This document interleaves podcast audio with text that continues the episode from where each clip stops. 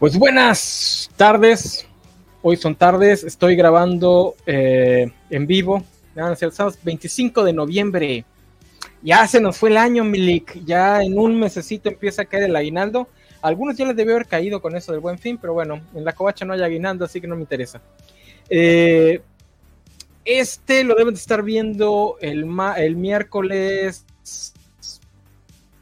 29 si todo sale bien, lo que quiere decir que estamos grabando este que van a ver primero y el que grabamos hace unos días lo van a ver después. Entonces me voy a hacer pelotas con, con esta introducción. Pero me parece relevante decirles el día que lo grabamos por el ñoño mame, para que sepan por qué estamos hablando de cosas que ustedes leyeron en las noticias hace 15 días, hace un mes. Eh, pero hoy, hoy vamos a hablar de la película Balada de Serpientes y Aves Cantoras, la precuela de The Hunger Games, que se estrenó hace relativamente poco hace menos de un mes, hace como 15 días más o menos. Eh, vamos a dar nuestras opiniones. La mayoría aquí leyó el libro, no todos, pero la mayoría lo leyó, entonces vamos a dar nuestras opiniones tanto como película, como adaptación, y pues también vamos a hablar de The Hunger Games. Yo sé que a ustedes no les gusta este tema porque es uno de los temas que menos números hace para Cobachando, pero me vale madres porque a mí sí me gusta. Este, entonces, pues vamos a comenzar. Y pues quédense con nosotros porque seguramente vamos a hablar de furros, de patas y de todas las perversiones que toda la vida hablamos. O sea, tampoco es... Nosotros buscamos la forma de meter esos temas. Entonces, no nos abandonen.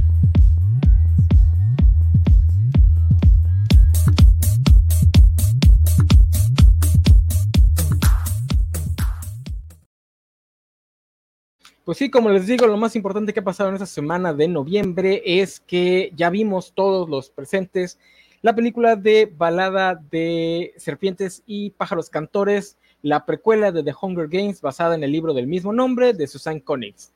Eh, y para hablar de esta película y de la saga en general y del libro, pues vamos a invitar a Valentín García, quien no ha leído ninguno de los libros, ¿verdad? Vale, ya se nos está durmiendo. Este, ¿por qué entré yo primero? ¿Qué onda? ¿Qué tal? ¿Cómo estamos? Este, sí, los primeros tres sí los leí, pero el importante, que es el de esta semana, pues no. Ese no lo he leído. No, es obligatorio. Que creo que como, película creo que funciona, funciona chido lo que sea de cada quien. Este, me sorprendió un poco, la verdad. Bueno, ahorita, ahorita hablamos un poquito más de eso. Nada me sorprendía, Nano, que decías que, que Hunger Games no es un tema que, que, que genere muchas vistas para cobacheando este, digo, si eso te detuviera, pues no harías tantos de, de, la rueda del tiempo, que no mames, güey. Cada tres semanas, otro, güey, a nadie le gusta la rueda, nomás a Bernardo. Ni a la rueda del tiempo le gusta, la mamá, ni a la mamá de la rueda del tiempo le gusta la rueda del tiempo, y ya llevas como cinco programas.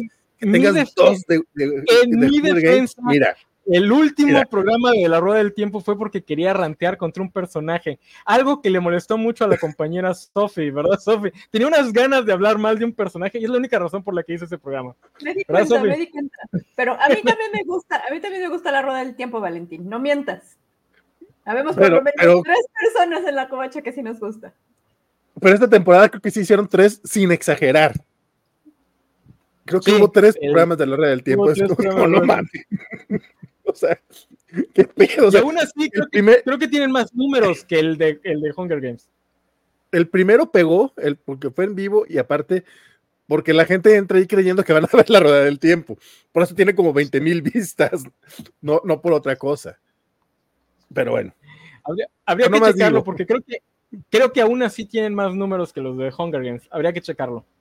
Este, pero bueno, vamos a darle la bienvenida también a nuestra última invitada, Biscochan. Oli, este, Yo sí, que como no viene. ver la rueda del de, tiempo y no pude.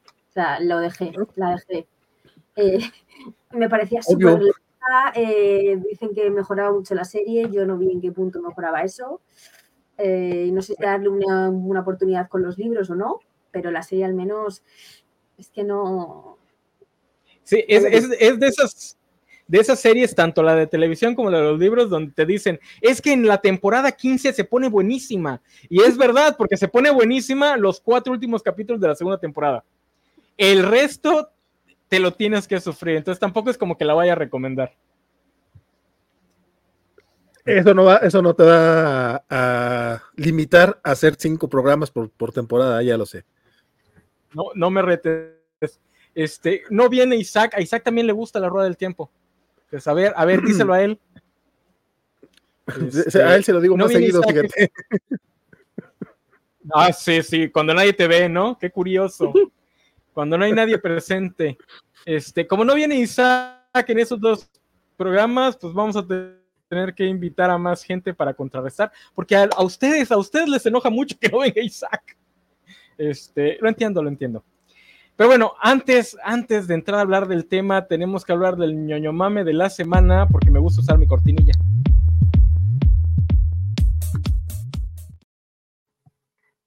ñoño mame de esa semana, como el capítulo que grabamos hace unos días, que va a salir después de este, ya hablamos de los ñoño mames de la semana, pues vamos a tener que agarrar un ñoño mame de la basura, y en esta ocasión es, Cobachando cumple tres años. Hace dos días, ¿no? El jueves o el viernes, cumplimos tres años de existir. Este, y pues bueno, eso es todo. no hay nada más que decir. Eh, si, la covacha, lleva 16, 17 años ahí nomás estando, pues no me extraña que Cobachando también pueda lograrlo.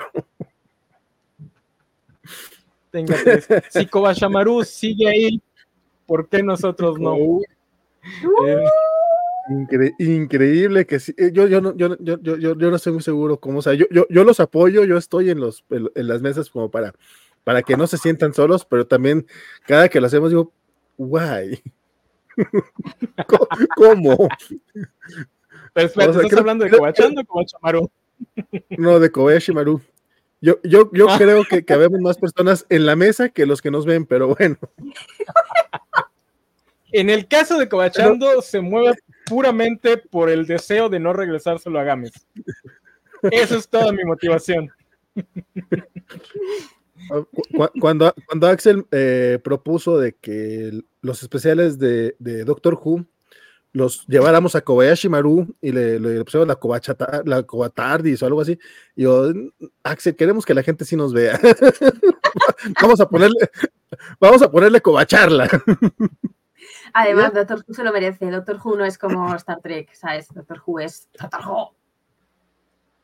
Eh, Doctor Who tiene más gente. ¿eh? Es que también Star Trek es muy ñoño.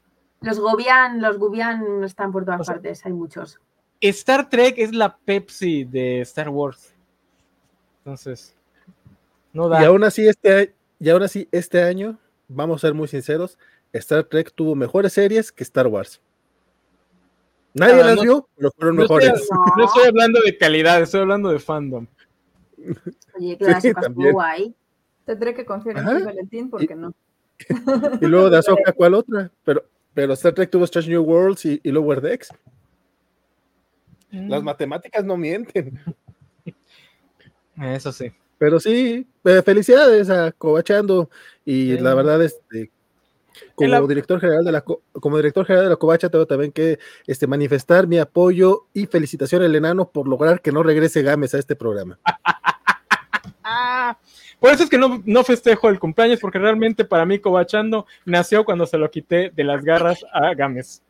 Este, pero bueno, hablando de gente horrenda, vamos a hablar de la historia de Corolarius Snow. Eh, ah, rapidito. ¿Cómo? El, Team Snow. El segundo, el segundo mejor Snow de la ficción después de El Haya. ¿Y qué eh, pasó con Snow White? ¿Y qué pasó con Jen Snow? Jen Snow no sabe nada. Terminó siendo un completo inútil y. Bueno, pero molaba. No, nos prometía mucho, pero después no cumplió. Entonces, eh. Nada más por su lobo. Todos los puntajes se los da el lobo. El lobo Wargo. A ver, resucita de los muertos. Algo es Viste que ¿eh? Pero resucita para hacer nada. Mejor si hubiese quedado muerto. Pero resucita. Era más, era más útil muerto. Eh, tenemos menos visas en el de Hunger Games, te digo. Ya me puso, ya me puso Sophie los números. Este, ah, justamente le está diciendo que lo dijera ayer en el programa, porque si no lo termina diciendo un vato. O sea, así como que lo mismo que dijo la mujer, pero lo dice el hombre más fuerte para que parezca que es, su idea. No, sí, Sofi puede hacer la, la, arqueología internauta. Sí, sí, sí. Y creo que hay otro donde le fue peor, porque sí hemos hecho dos de, de Hunger Games. Pero bueno, este, así rapidito su opinión de la película, ¿les gustó o no les gustó, etcétera, etcétera? Vamos a empezar con Biscochan. Eh, a ver, mm, yo tengo sentimientos encontrados, porque la película sí que me gustó, lo que pasa es que eh, la noto mucho peor que el libro. O sea, si no has visto, el, si no te has leído el libro, la película pues mola, está chachi, está guay. Pero leyéndote el libro, a mí me dejó a deber porque el libro, sinceramente, me parece que de la trilogía es el mejor. Me parece que hace un, desarrollo de personaje de Snow brutal, meta personaje de, Tigris, eh, te lo cuenta todo de una forma maravillosa. Y la peli entiendo es que está como un poco a veces eh, pues acelerada, porque al final tiene que contar muchas cosas en poco tiempo. Entonces, está bien, la recomiendo. Está chachi. Pero si te puedes leer el libro, lételo y vas a disfrutarlo mucho más y vas a tener un desarrollo mucho mejor de todos los personajes. Pero me gustó, ¿eh? Ok, Sofi. Por dos, todo lo que dijo Biscochan. me, sentí igual, justo eso. O sea, creo que la película se paró muy bien por sí sola, pero definitivamente como adaptación me quedó de ver así, pero un montón. O sea, así de repente decía yo, chale, ya vamos ahí. ok. Pues vale. Mira, afortunadamente, como, como, el, iletrado de la mesa, que yo no leí el libro, este, disfruté la película, sí. Sin embargo, me parece, eh, creo que sí necesita otra edición. O sea, me, gustaron los personajes, me gustaron, me gustaron las actuaciones, me gustaron las escenas. De hecho, me gustó mucho la parte de, los, los, Juegos del Hambre, pero eh, siento que le dedicaron mucho tiempo a los juegos. Entonces, uno cree que ya va a ser nada más un epílogo y no, o sea, resulta que, te queda como media película todavía por ver cuando yo pensé que la película se va a acabar. Entonces yo ya estaba así como que tengo que ir al baño, tengo que ir al baño, pero si me voy ahorita se va a acabar. Y no, no se acababa la pinche película. Aún así la disfruté. Este, y no tiene escena post créditos, lo cual también me parece que es algo que la gente debe saber, porque ayer este, en el Cinépolis, pobrecitos, eh, estaban ahí los cinepolitos esperando que saliera la gente, ya, ya llevaba como 5 o 10 minutos este, de créditos, la raza a las doce y media de la noche no se salía de la sala porque creían que había escena de créditos, no hay, no hay. Culpa del MCU. Culpa del MCU, sí, justo eso estaba yo diciendo, que ya el MCU malacostumbró a todo el mundo de que hay escenas y no hay escena post-créditos. Y no es obligatorio hay, hay gente mala, ¿eh? porque yo leí por internet, yo lo busqué por internet. ¿Tiene escena post-créditos? Y, y leí una página que decía, sí, sí tiene, quédate. Y yo, vale. Y luego dice, ¿en serio, señor? yo, sí también lo investigué cuando ya estaba los créditos, me tardé un poquito en salirme, pero sí fue de volteé y todavía media sala ahí. Yo desde el Soldado Invierno ya no me interesa si tiene o no tiene escenas post créditos porque no me quedo a esperar. O sea, las escenas post créditos las veo en internet. Porque ¿para qué me voy a aventar todos los chiflados créditos para ver una escena? Para valorar y agradecer el trabajo que ha hecho todas esas personas que están trabajando. Y cuando ves los créditos dices, no puede trabajar más personas, pues sí, aún hay más. No puede haber más personas, pues sí, aún hay más. Ya tiene que acabar, no, aún hay más. Y dices, wow, ¿cuánta gente trabaja en una maldita película? Que yo, es que en serio, no sé cuánto duran, pero. Pero hay que verlo, hay que verlo. En las de los cómics yo me quedo para ver a qué autores agradecen y no les pagan. Nada más le dicen, gracias Bendis, gracias Jeff Jones, y toma tu dedo. Este, y también para ver si sale el hermano de un amigo mío que suele, ser, eh, trabaja en, en, cosas de escultura y ese tipo de, de, mames. Entonces de repente es a ver si, si, si aparece por ahí y sí, se, seguido sale Cuitlahuac Morales. Ok. Este, pues bueno, ah, yo tuve la, la, reacción opuesta porque la verdad yo iba con mucho miedo de que la adaptación fuera a tener el mismo problema que las de la trilogía original, que le cambiaron un poquito el tono a la historia para hacerla más, pues más para el consumo de los gringos, que, que nada más les gusta la rebelión cuando todo lo hacen por favor y pidiendo permiso. Entonces, y dije, la historia de Snow, que está, que en los libros te queda muy claro que siempre fue una caca, pero que está muy bien contada, es muy sutil, es muy, este, está muy matizada. Yo veo con el miedo de que, ay, a ver si no la vuelven la, típica historia del el villano que en el fondo era bueno, pero el amor y el desamor lo rompió. Entonces yo sí, eh, con respecto a la adaptación, yo sí sentí que lo hizo bien justamente porque no cumplió mi, mi peor predicción y yo sentí que como película es donde iba a quedar a deber, porque sí la sentí muy desigual en cuestión a, a, narración, porque como dice, vale mucho tiempo los Juegos del Hambre, que es lo que eh, adaptan de forma más, este, más al punto, o sea, más detallada, mientras que lo que te condensan muchísimo es la parte del eh, de Peacekeeper cuando está en el, en el distrito 12 entonces sí, sí, me sí salí con la idea de, mm, si alguien no lee los libros, se me hace que le va a aburrir la película porque si de repente la termina los Juegos del Hambre y empieza la parte del, del, Distrito 12 y es como que, pues como que aquí debe haber terminado la película y eso debe haber sido un epílogo. Cuando ya leíste los libros, sabes que no, sabes que es la parte más importante de la historia. Eh, entonces sí, salí pensando, mm, el que no haya leído los libros seguramente lo va a aburrir esta película, porque además dura dos horas y media, cortita no es. Este, pero sí, en ah, general dura dos horas. Sí, no, no, no, fue como... ¿No dura dos horas y media? Pues yo vi que decía ciento. A ver, ahorita lo reviso. sí, porque yo. Ya me estaba orinando. Ay, no sé. Eso, yo, yo, yo, yo también tengo problemas con mi vejiga respecto a la duración. A ver, yo también me hacía un poquito de pis, pero en mi caso tiene explicación. Y es porque cuando pusieron la película hubo un fallo en el cine y nos pusieron eh, la película con las luces eh, encendidas. Entonces nos fuimos a quejar y cuando volvieron a ponerla, nos la pusieron otra vez con la película desde el principio. Entonces, claro, y al final estuvo pues como unas tres horas entonces, claro, pues al final llegó un momento en el que a mí la vejiga ya me estaba un poco haciendo ahí mis estragos. Y dije, no bebas nada, Virginia, tómate un chupachus. Y es lo que hice, tomar un chupachus. Este. No, sí les digo, dos horas y media. Y luego más dos horas Y media, sí. aquí en México, aquí en Cinépolis nos ponen como media hora de. Media hora de, comercial. Aquí también es horroroso, me quejo, por favor me quejo activamente de los trailers que duran 8 mil millones de años y no son trailers, son anuncios que puedo ver en, televisión, porque si fuesen trailers, yo los veo, realmente. Pero anuncios, en serio. Media hora de trailers no mm. tengo problema, pero es, son como 10 minutos de trailers y todos los anuncios de la cadena y de los patrocinadores. Y de coches y de perfumes y de... Bueno, aquí no.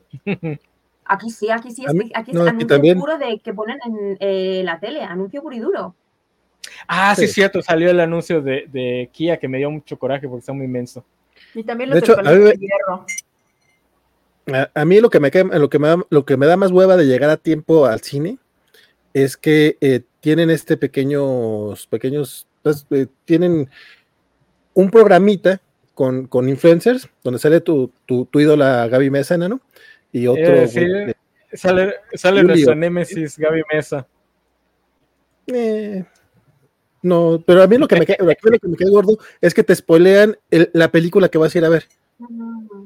O sea, pues es que para mí ya. te cuentan la sinopsis y a veces te cuentan un poquito más de lo necesario. Es como, güey, vengo a verla.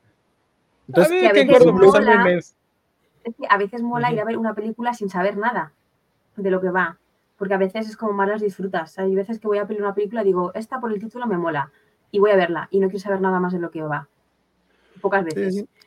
Pero hay veces que eso mola también, que no te cuenten nada. Que por otro lado, a mí sí me gusta que tengan esos 20 minutos de colchón, porque es básicamente el horario Valentín, ¿sabes? Si me empieza a las 5, pues yo llego a las 5.10 con mis palomitas y mis refrescos y no hay pedo. De hecho, mi, mi momento perfecto es llegar justamente cuando dicen, apague el celular, empieza la función y ah, chingón. Así es como me gusta llegar, sentarme cuando está poniendo eso y ya nomás llegar a ver la película. That's the dream. A mí no me gusta entrar a la sala cuando ya está todo oscuro. A mí tampoco. especialmente cuando vas cargando cosas, porque siempre puede ocurrir. Y todos te van a ver porque todos ya están sentados. Pero bueno. Mi torpeza me caiga, ya me encontré parda. No nada. Pero bueno, regresando a la película, este, no sé cómo quieran ir ya hablando más a detalle. Eh, si por personajes, si por trama. ¿Cómo creen que.? Eso pasa cuando no viene Isaac. Sí, porque no hay, no hay escaleta. Este yo antes de nada he deciros que yo fui a verla con Luis porque Andrea no me quiso llevar. Luis no se ha leído ningún libro ni ha visto ninguna película y le gustó y le encontró sentido y la, y la consideró bastante guay, ¿eh? Él la considera bastante bien, pese a no haber leído nada y pese a no haber conocido nada. O sea que, que ahí es, una, es a favor de que la película en teoría está bien hecha. Sí. Sí. No, de hecho, yo, yo resaltaba la parte de los Juegos del Hambre, no porque pueda ser la parte más entretenida, que ahí hasta puedes encontrar el, el metacontexto, ¿no? De, digo, el, metatexto de, de, que justamente decías tú ahorita, César, que no es lo más importante de la película, pero dura un buen porque es para, para que la gente esté entretenida viendo cómo mueren niños. O sea, básicamente somos el Capitolio. Pero ¿Sí? Eh, me, me, gustó porque es, las escenas están mucho mejor dirigidas que en la trilogía, que en la tetralogía. O sea, sobre todo en la primera película, eh, hicieron este rollo de la cámara borracha para no ver tan específico, tan, tan gráfico cuando están matando niños. Mm, es como, pues sí, güey, pero ni siquiera. Yo vine, yo vine a verlo, yo vine a ver a los niños morir. Exacto. O sea, es parte del chiste. Si no, si no pues para eso, pues. Y, y acá sí se me hizo muy, o sea, creo que cada uno de los que mataron, o al menos los primeros, los, los, que matan, los que matan la cornucopia, estos, esos me dolió tanto, o sea, no, ni, conocía a los personajes, y es como, ah, culeros. Y eso es parte de, lo que decía de que la trilogía original de, películas le quiere cambiar el tono, porque eso está en los libros. O sea, en los libros es importante que sientas eh, la barbarie de los Juegos del Hambre. En la película te lo pintan lo más rapidito posible para que lo importante sea la parte épica, cool, ajá, y, y, este, la parte romántica. Entonces eso sí, ya desde ahí está bien, a pesar de que sí, me hubiese gustado que condensaran un poquito más esa parte para que le dieran un poquito más de tiempo a lo del Distrito 12. Pero a mí, por ejemplo, en esa parte, a mí me faltó eh, interacción de Snow con los demás compañeros, porque al final ahí solo interactúa Seamus y te quitan a los demás personajes, te quitan a, eh, a los amigos, a los gemelos, te quitan a, como a todos los mentores y casi no les dan eh, importancia y creo que también era importante eh, hacer referencia a los demás, a las demás personas del Capitolio para que veas las diferencias entre Snow, que es rico pero pobre, y veas otras más diferencias y otros más personajes. A mí eso como, a mí ahí me quedó a deber. Y que aparte la película, los Juegos del Hambre duran dos días y en el libro duran más porque pasan más noches. Esto fue como que lo hicieron rápido, se alargaron, pero como que esa parte es con la que yo tengo como más bronca. Como fue como un quiero y no puedo, que yo lo hubiese hecho diferente. Uh, pues mejor una serie, ¿no? Sí, los grandes sacrificios de la película son justamente todos los secundarios. Más allá de Snow y Lucy Gray, todos los demás personajes nada más pasan este, así repintaditos. El que más pierde potencia es su amigo, es este Samus. Eh, pierde casi toda la potencia de, que tienen los libros. pero ahí sí lo entiendo. Pero Tigris por lo menos tiene un par de escenas que funcionan igual que en el, o sea, que funcionan en el mismo sentido que tiene que funcionar en el libro.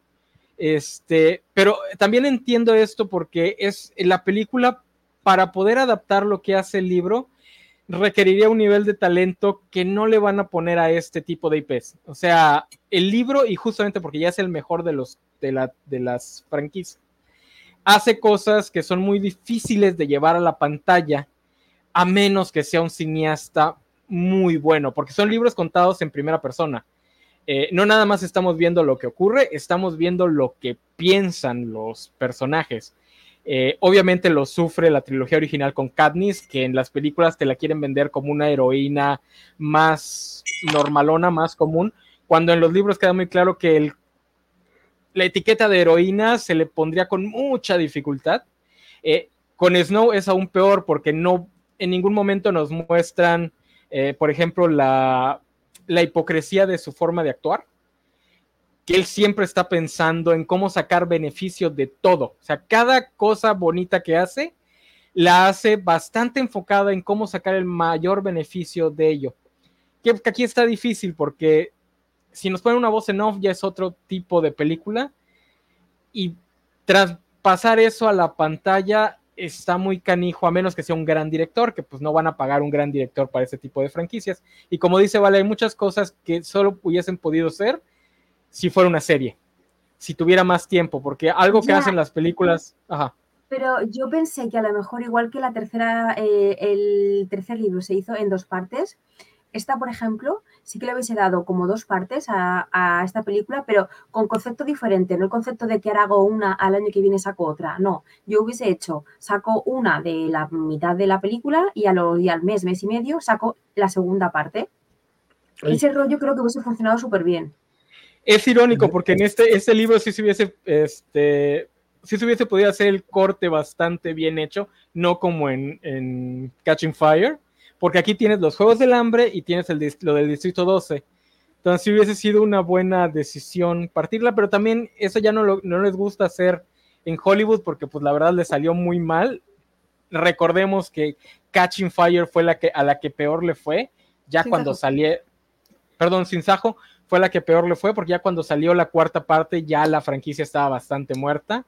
Por eh, eso digo que, que tarden menos en sacar las segundas partes y las terceras, que no se esperen un año, que es como, pues, tardan no, no, no, pero a lo que voy es que el, ¿Qué pasó? dale, vale. En tiempos de, en tiempos de streaming, quién sabe si, fuera posible, a lo mejor sería más fácil, no, de un, no, no con diferencia de un mes, porque obviamente eso es canibalizarte, pero quién sabe si podría ser posible con diferencia de seis meses, diez meses quizá, o sea, sin irte al año completo, seis, nueve meses tal vez. Como dos al año, estaría genial. pero, pero, pero sí es complicado. O sea, sí, porque no puedes sacar una segunda película si a la primera le fue mal.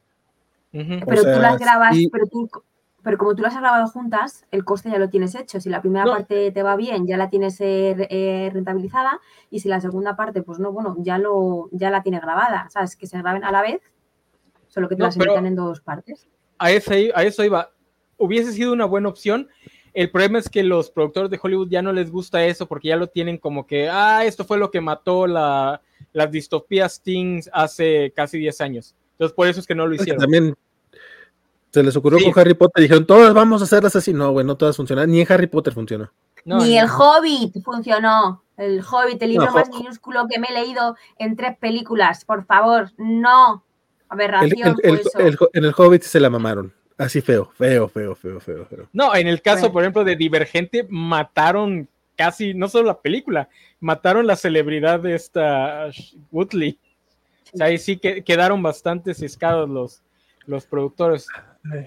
Hablando de actrices que sí, que, a las que realmente sí terminaron por sepultar, digo, porque ahorita todo el mundo habla de que la carrera de, Rachel Ziegler está sepultada, y yo la verdad espero que no, porque la, el, porque ella realmente no ha hecho nada malo, está bien cabrón. Eh, pero el hate que tiene ahorita es, se me hace eh, no solamente injusto, se me hace ni siquiera es inmerecido, pues. Como que no. como que, Valentín, como que se atrevió a decir que Blancanieves no es importante para ella. ¿Cómo se atreve? Si le dieron un trabajo en Blancanieves. Además es morena. ¿Cómo se, ¿Cómo se atreve a ser una mujer morena con opiniones? Es que es a lo que voy, o sea, si, si, si, si, si entrecierras los ojos y traes cierto odio, podrías decir, ok, de Brie Larson lo entiendo. Ajá. Realmente no lo entiendo, pero vamos, o sea, podrías decir, fue, fue más vocal de lo necesario y atacó a la crítica eh, masculina. Porque, uy, no, no, pues no, no, toquen a los blancos críticos, son varones, ¿no? Pero Rachel Segler de plano nomás básicamente describió las dos películas de Blancanieves que salieron la década pasada. O sea, no es damisela en peligro, este, el, príncipe no la va a despertar así, o sea, son otros temas, porque hay que actualizarla, o sea, es una película de hace 100 años, no tiene nada de malo. Y es una película aburrida. O sea, Blancanieves es aburrida. Todavía si lo hubiese dicho de, la, de la Bella Durmiente, te lo paso, porque querías, no, es que la vida durmiente es una porquería, está aburridísima, pinche maléfica, peor villano de Disney, dirías, güey, ahí sí es una opinión mala. Pero Blancanieves es aburrida, que haya sido la primera, que haya tenido mucho corazón, ni siquiera es la que más le gustaba a, Disney, esa es la Bella Durmiente. Entonces, que, me salgan ahorita con que Blancanieves es súper importantísimo para su infancia, ni la mamá de Blancanieves, por eso la dejó tirada en el, bosque. El problema es, es, que, es que la muchacha es café con leche. Sí, Porque ni siquiera es morena, morena, se pasan de lanza. El problema es que hay ya toda una industria de, de youtubers que tienen que mantener a este público enojado. Este, y pues no hay tanta producción este, de celebridades como para y pues además les cayó la, huelga de escritores, la huelga de actores, pues se tenían que agarrar de algo y pues esta niña este, que no es blanca y le dieron el papel de una de, una de, las, de los personajes blancos por excelencia, este, hizo un comentario y pues de ahí se agarraron como pirañas. Y lo más gracioso es que luego sale el güey de, que hace de Elvis Presley en Priscila, sale a decir lo mismo, que dice, no, pues yo de Elvis Presley nada más sabía lo que vi en Lilo y Stitch. Y todo el mundo decía, ah, qué padre, eh, qué, qué divertido, qué cool. no, pero a lo que digo, se va sin merecer e injusto y la actuación de esta chava y el talento, porque no mames, pinches, eh, las canciones que se habían en un bozarrón, el tamañito de la flaquilla. Algo vas a mencionar, Sofi, perdón. Este, no, que regresando a, bueno, creo que nos vamos a ir por partes.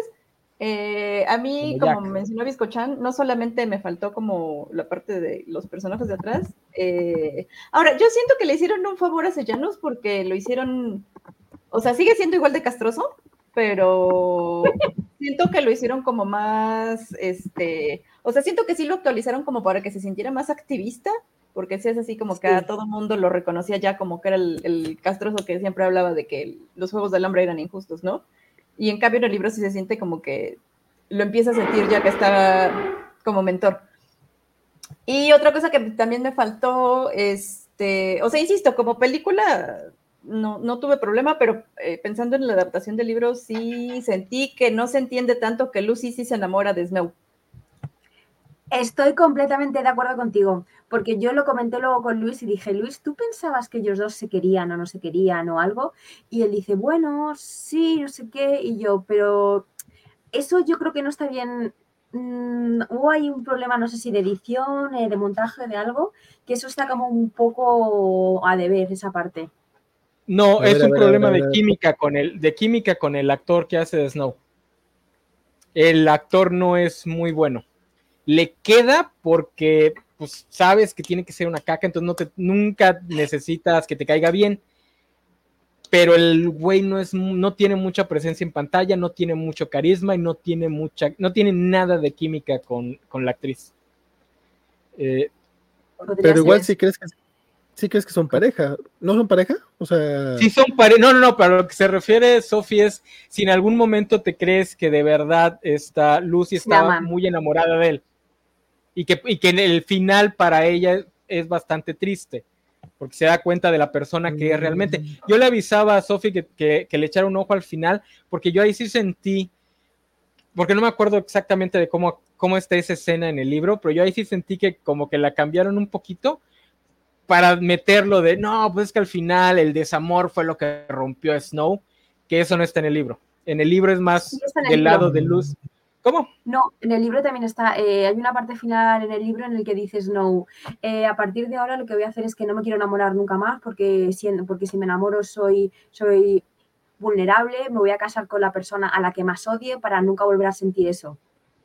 En, en el libro sí que te das cuenta de que a Snow también se le rompe el corazón y que por eso se convierte en la persona que es, porque realmente, yo realmente creo que Snow estaba más enamorado de Lucy que Lucy de, eh, de Snow, pero Snow siempre tuvo la cosa de las de volver al Capitolio, él que hubiese querido llevársela, porque lo que no quería vivir era en el distrito 12, que él es lo que odia, él no puede vivir ahí.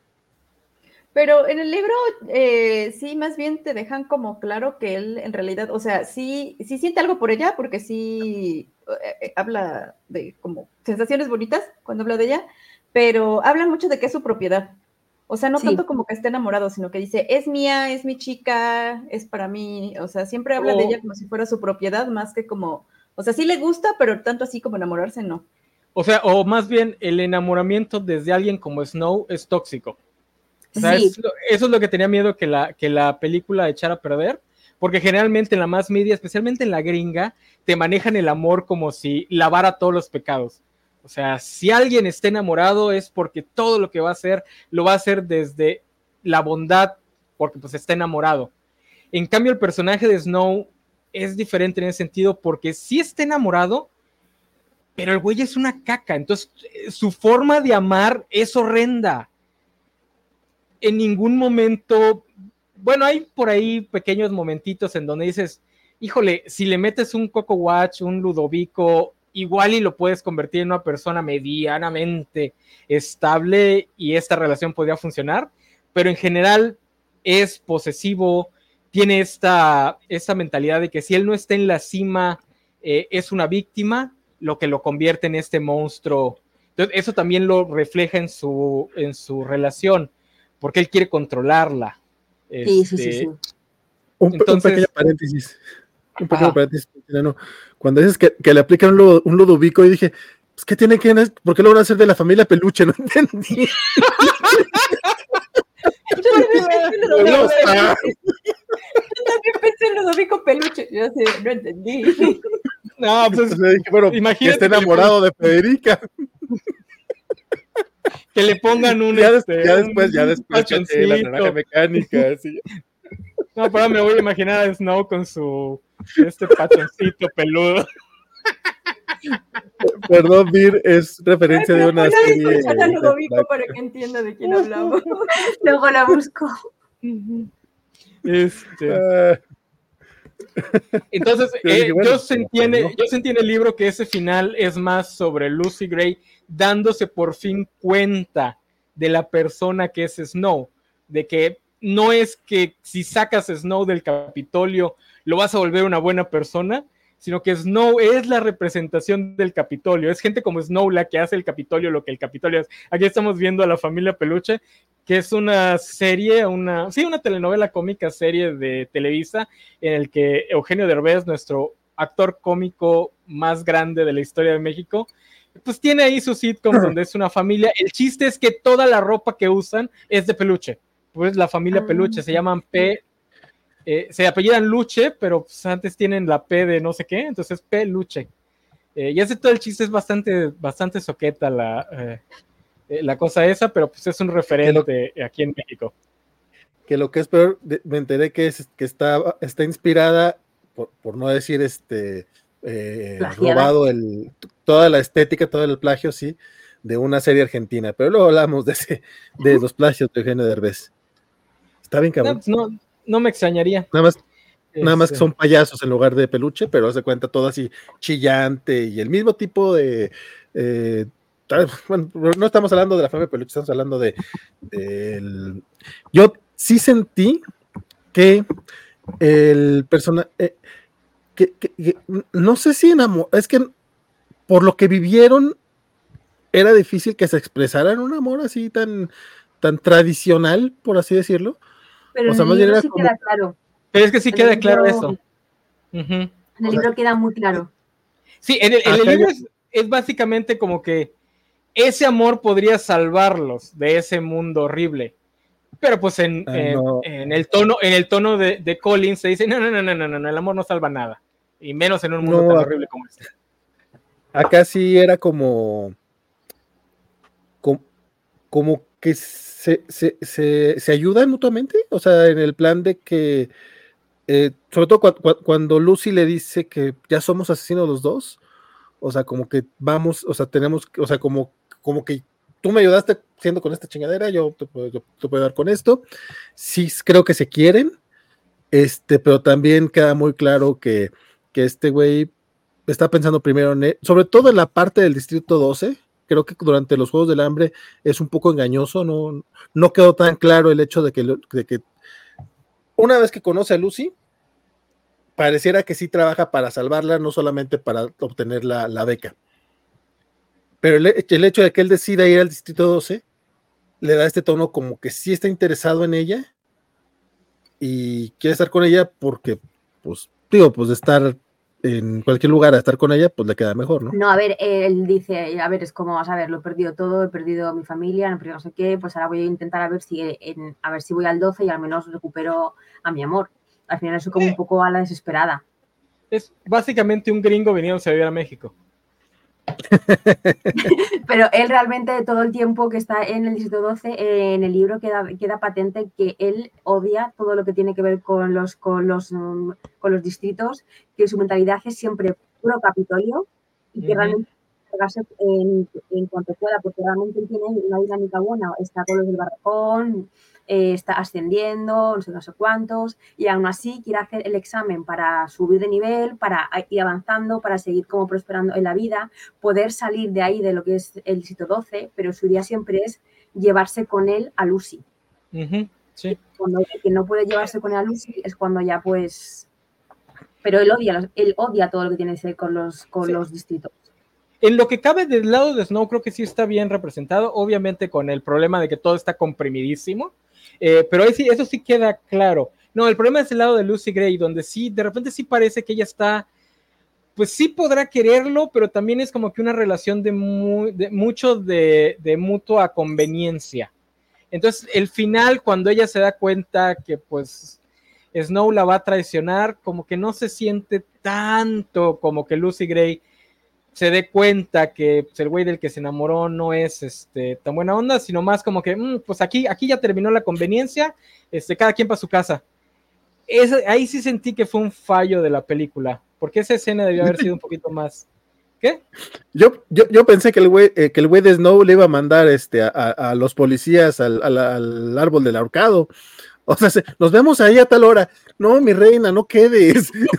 te van a mandar a los polis yo pensé que este güey iba a hacer eso. O sea, en ese momento yo, desde que él decide eh, aceptar la transferencia al Distrito 2 sin decirle a Lucy, este, yo, yo, yo dije, no, pues este güey ya, o sea, ya quedó claro que no le interesa, pues. Pero él tiene la cosa de que el ADN del arma, de que no está encontrado, entonces él piensa que si se va al distrito 12 y se encuentra, todo su vida se va a ir al garete, entonces eh, está la cosa de que hay cabos sueltos, entonces hasta que no haya ningún cabo suelto, Sí, pero, eso, no, queda claro en la película.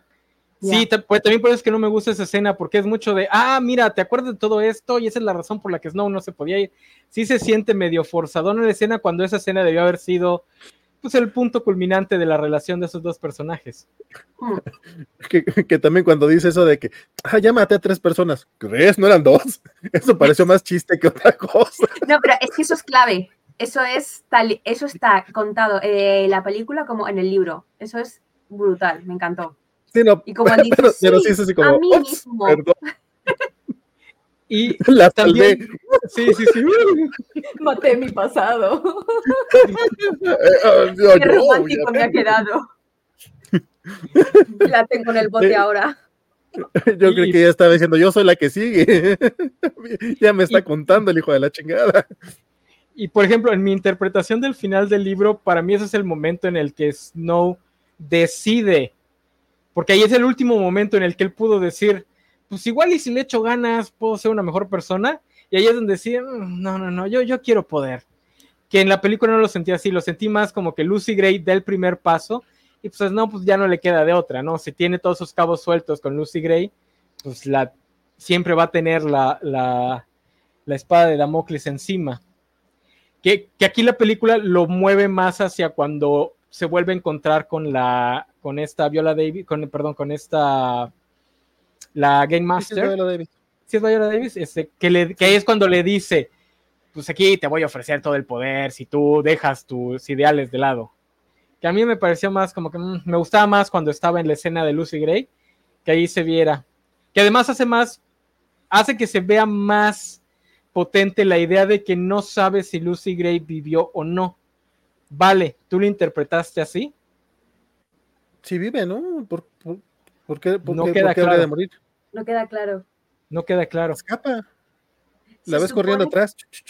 Pero, pero, ves que rafaguea. Cuando va corriendo la rafaguea. Y ella se pierde en, el, en, el, en la maleza.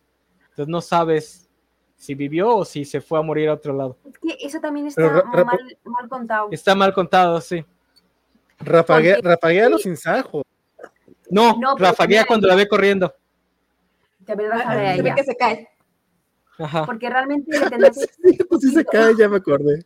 Pero se cae bien pendejo. Es que cuando están ellos en, en, el lago, eh, Lucy canta la canción de por qué ella se llama Lucy Gray. Y eso yo creo que no, si no te has leído el libro, no, no lo cachas. Que eso es por eso, porque cuando ella canta, canta hay una canción de, de, una chica que se llama Lucy Gray, que se pierde por la noche, ah. las no se encuentran. Entonces, ahí darle un poquito de más énfasis a esta parte, hubieses dado más pie al final de si ella vive, si ella muere, ¿qué pasa? Es que eso no, canta, no canta sobre, pensé que era una canción sobre ella. No, claro, no, es sobre una niña que vio. De hecho, Snow le pregunta, ¿y sobrevivió? ¿Se escapó o no?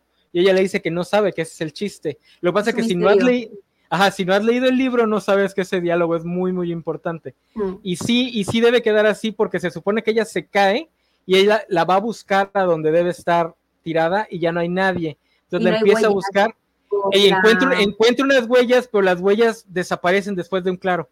O sea, llegan a un claro en el bosque y ya no, ya no siguen. Y es justo como en la canción. Ajá, igualito. Sí, es. Dice que fue un este. pájaro, eh, no sé qué, no sé cuántos, entonces... Eh, y ah, luego también lo que me falló un poco... Pero lo hace mal la película. También lo que me falló un poco la película es que eh, no te deja tan claro el odio que siente Snow hacia los, hacia los singajos. Bueno, yo, yo le llamo singajos, ¿vale? Porque en el es muy patente que los odia, que los nota como algo súper artificial, que los considera como mm, inferiores a los, a los, mm, como a los charlajos, y aquí esa parte como que, sabes que le, como que le inquietan, pero no llegas a palpar lo que él siente con lo que es eh, el singajo, que luego en las, siguientes películas dices, claro, sabiendo esto, pues entiendes ya por qué le da tanto mal rollo y tiene tanta obsesión con Katniss, con los singajos y con todo. Qué bueno que señalas eso, Biscochan, porque he leído muchas críticas de que dicen que todos estos detallitos son como que este fanservice muy barato y yo me acuerdo que en el libro no lo sentía así, pero no me acordaba de los detalles, no me acordaba de nada de eso, los sinsajos. Pero yo cuando lo leí dije, ah, pues qué bien hecho está, no se sienten como fanservice baratos, no se sienten nada más como menciones de, ah, mira, esto de la primera este, trilogía. Y aquí la película desgraciadamente sí lo hace mucho, porque como no tiene tiempo para desarrollar nada de eso, pues todo esto parece puro fanservice. Pero sí es cierto, los sinsajos, y luego cuando va al Distrito 12 y a cada rato los esté escuchando, este, sí lo terminan castrando en mezcla de este odio que tiene por los distritos, etcétera, etcétera. Entonces, en vez de ser un simple fanservice, dices, ah, ok, por eso cuando vio a Katniss usar el símbolo del sinsajo, este, le reventó por completo. Le reventó el, alma, todo, todo, todo, todo, todo. de hecho, el, tema, el tema de las raíces que se llaman saetas, Katniss. si no estoy mal, pero en español sus saetas, eh, pero es Katniss en inglés, a mí sí me quedó así como que eh, ese está muy mamón. Porque aparte, eh, digo, tuvieron que hacerlo en, los subtítulos, al menos acá en México, pues tiene sentido que lo hagan, pero, pero se siente muy forzado porque dicen, son Katniss o saetas en español, o algo así. Es como, ok, o sea, estoy escuchando que dice Katniss, entiendo que el subtítulo tiene que, te lo tiene que especificar un poco más, pero a mí sí me causó así como que, ah, mira, referencias. a mí eso no tanto, porque eso realmente tú sabes que ella se llama Katniss por eso, porque en el, en el, primer libro te lo vienen a explicar, entonces realmente eso a mí me pareció como un detallito súper guay, súper chulo, eso sí que me, eh, me gustó mucho que lo, que lo pusieran, pero sobre todo eso que Snow siente que el, el, que el charlajo, que es la criatura que ha creado el Capitolio, muere mientras que el sinjaso, eh, mientras que el singajo vive. Y es como que le repatían el higadillo, porque es como que los rebeldes han conseguido sobrevivir a, lo, que tiene el Capitolio. Y es que ahí eso creo que en serio. Mm, Pero eso es, por ejemplo, eso es, algo, eso es algo que la trilogía original tampoco explicó bien. Porque desde la trilogía original te dicen que el símbolo es un sinsajo justamente por eso. Porque es un arma que crearon, que creó el Capitolio que se le salió de las manos y que los rebeldes pudieron usar. Entonces es como que la muestra eh, de cómo enfrentar y rebelarse al Capitolio. Eh, pero eso no te lo explica la trilogía original, como tampoco te explica lo de los nombres, este, por qué tienen nombres de comida. Este, entonces, si no has leído los libros originales o si no los has leído con tanto detalle, pues eso en la película pues, nada más te va a parecer, ah, pues están mencionando a Katniss.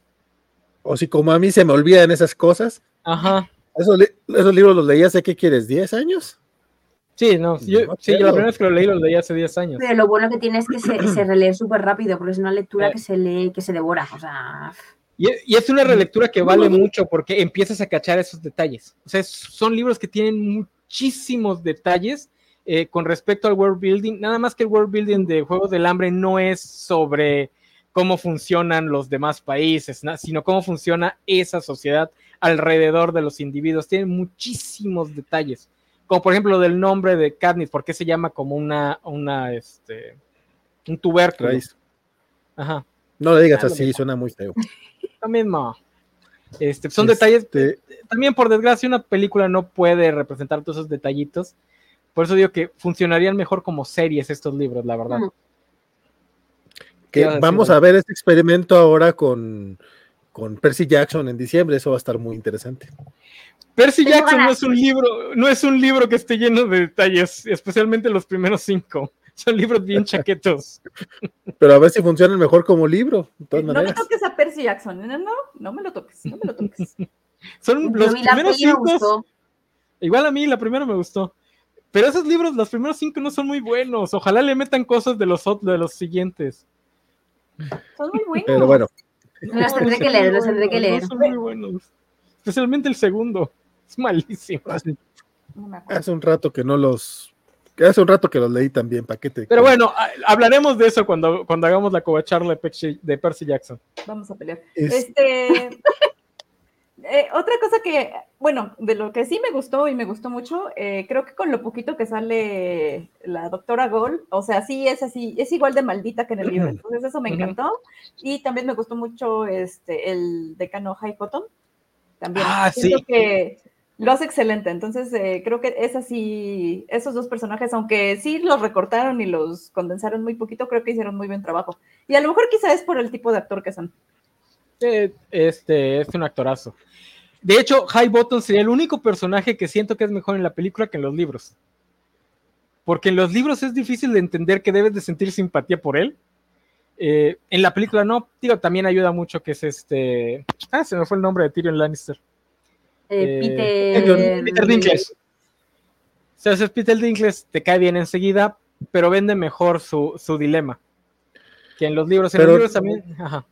Pero solo en la última escena, y también la última escena, a mí, a mí me pareció un poquito. Eh, Sobreactuada, eso sí, la última escena sí está.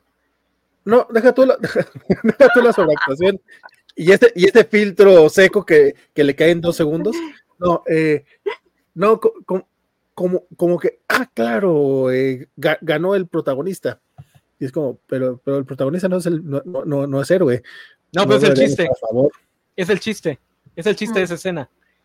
O sea, después de que más o menos intentaras todo el libro y toda la película empatizar o eh, que se fuera simpático a Snow, cuando por fin gana, dices, no, este güey no debería ganar. Y algo te cosa, ah, pues es que es el malo de la trilogía original, ¿verdad? Entonces es el punto de la historia pero es que es un buen malo súper bien construido. O sea, me parece que este, este, este libro, este, esta precuela, consigue crear un malo. No sé si os habéis leído Nacidos de la Bruma, de Brandon Sanderson.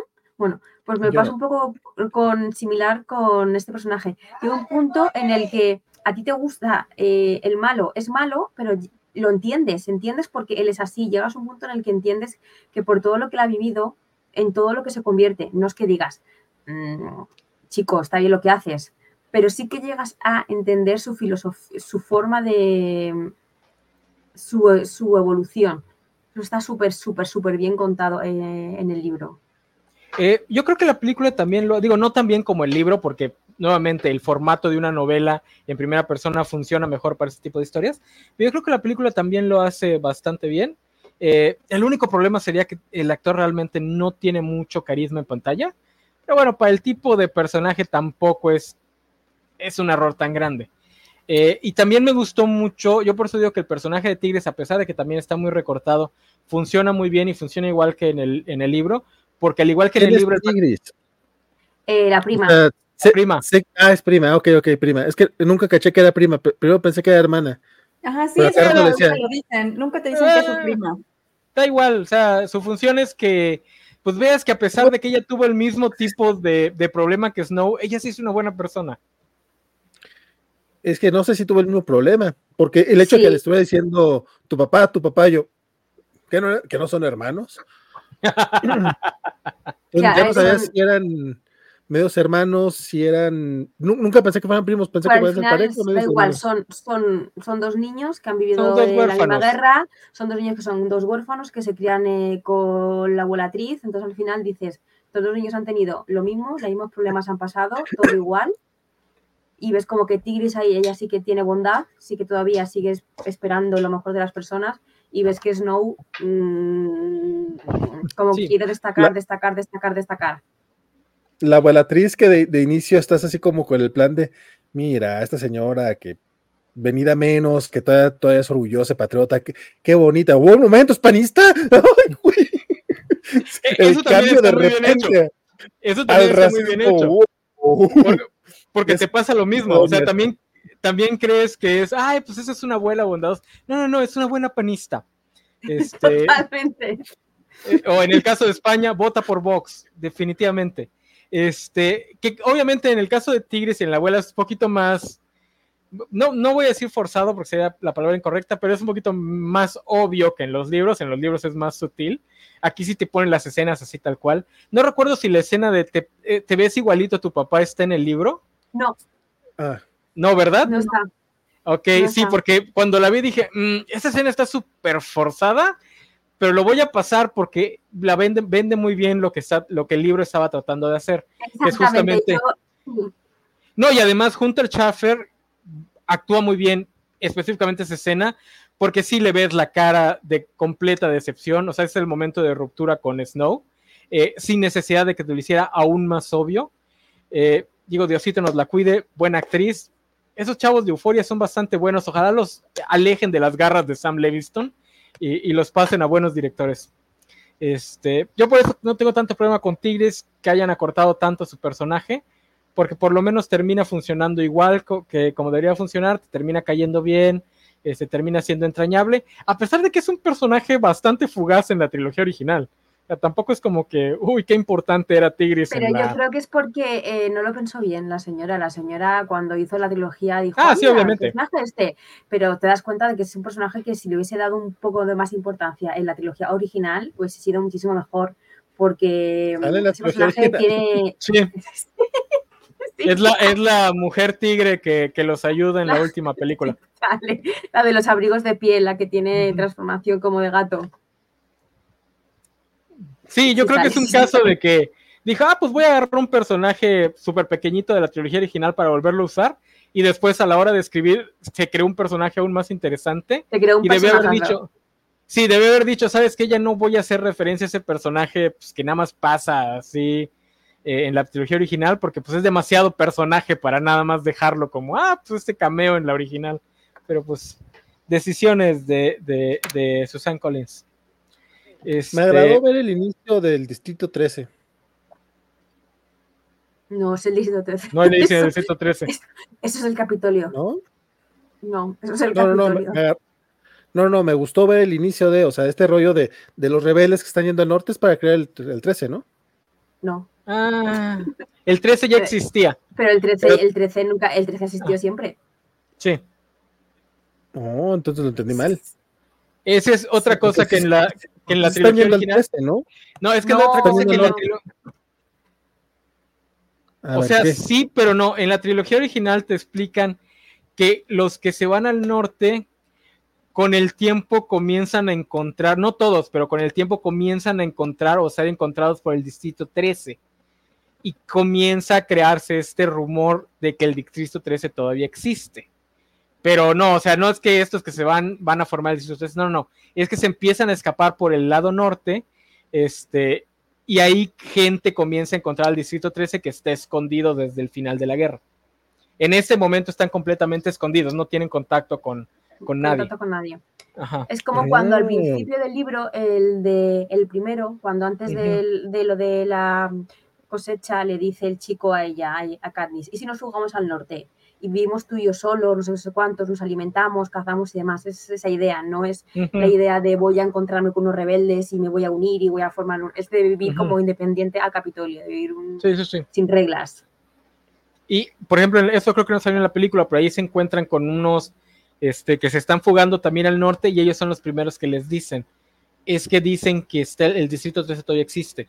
Sí. Pero eso se lo comieron en las películas. Sí, sí, no, pero lo del viajar al norte es más eso, es liberarse del yugo de, de esa civilización. Lo que sí es un foreshadow es lo de los Avox, cuando, cuando la Headmaster dice, y les voy a cortar la lengua y los voy a hacer esclavos. Así es como nacen después los sirvientes del Capitolio, que son todos... No, porque ¿Qué? ya tienen Avoxes en el libro. Ya tienen Avox ahí, en, esa- en ese momento. Ah, bueno, pero en la película no, entonces en la- para la película sí podría ser este eh, eh, foreshadowing. Porque en la película no tienen, ¿no? La película No no, tienen hace sirvientes. Sí, No, pero tampoco o sea, se ve No hace mención. No se ve ningún tipo de sirviente todavía. Se No, menciona que tienen cocineros Los y- sirvientes los tienen los amigos, o sea, los, de, lo- eh, los demás mentores. Hay, eso Ah, sí que o sea que- tiene sirvientes porque son los que son ricos. Y luego también Ma, que a mí tengo una parte me dolió un poco, que el personaje de la madre de él, del amigo, es un personaje súper importante, toda la trayectoria, todos, la comida, los dulces que les mandaba. Me dolió mucho porque luego dices, grita Ma, y dices, ¿por qué grita no se Ma? siente. si no, o sea, no sientes por qué grita Ma. Esa escena en los libros te duele muchísimo. Yo la leí poco antes de leer un libro de Joe Abercrombie, que es uno de los escritores más crueles que existen. Él también tiene una escena de, de- ahorcar a uno de sus personajes y no te duele tanto como la de, la de balada. Y es justamente por eso, porque en el libro el personaje de la mamá y su relación con Siamus, Simos, no me acuerdo cómo se pronuncia el nombre, es muy importante. Eh, y también ahí es donde empieza a meter la idea de por qué después van a mantener Snow.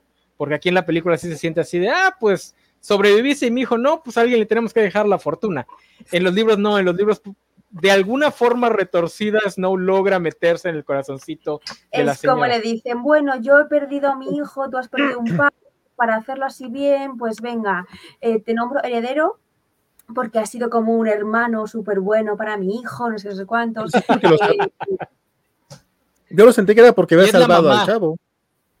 No, eh, porque así es en la película, pero en el libro es la mamá y es por esa relación. En el libro es como que el, pa- el papá, porque dicen que es el papá el que lo hace heredero, y es así de, ah, pues salvó a mi hijo y pues, alguien le dar el dinero, pues para allá va.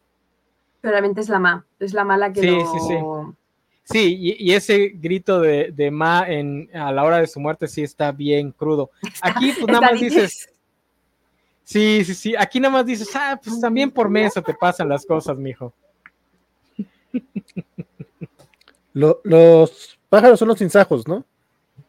En no, ese momento hay dos, está eh, Sí. los charlajo y el sinsajo. el ¿Pero cuáles son los que sinsajo es el que está libre. Los... Los dos No, repiten, no. nada más que los charlajos tienen la capacidad de repetir eh, voces humanas y los insajos solamente pueden replicar eh.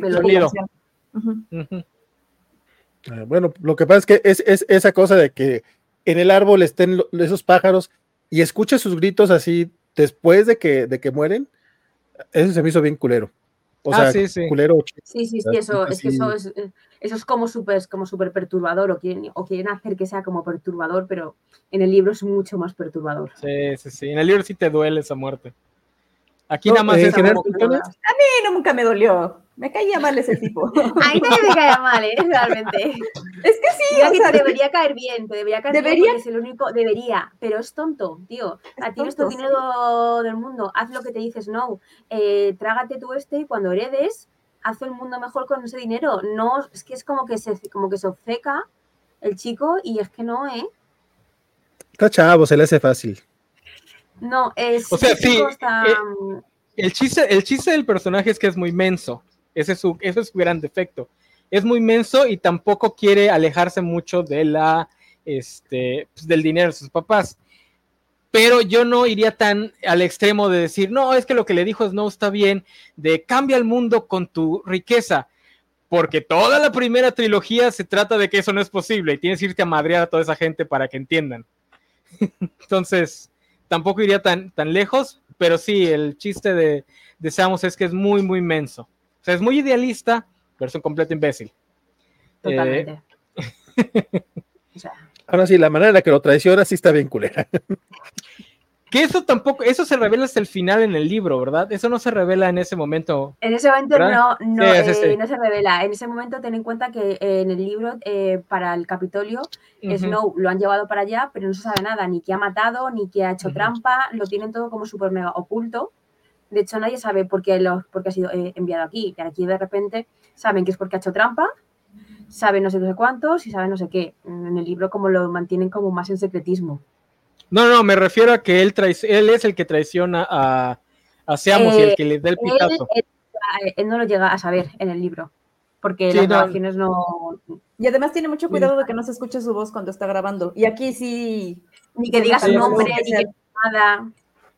Sí, porque en el libro se nos revela a nosotros hasta que se encuentra con la Headmaster y se lo dice, ¿no? Tú me no, pero sí, sí, este, sí, esta es la escena cuando él graba, porque por eso dice, la escena dice, eh, eh, si no hablaba, me iba yo a delatar que, este, que estaba ah, grabando.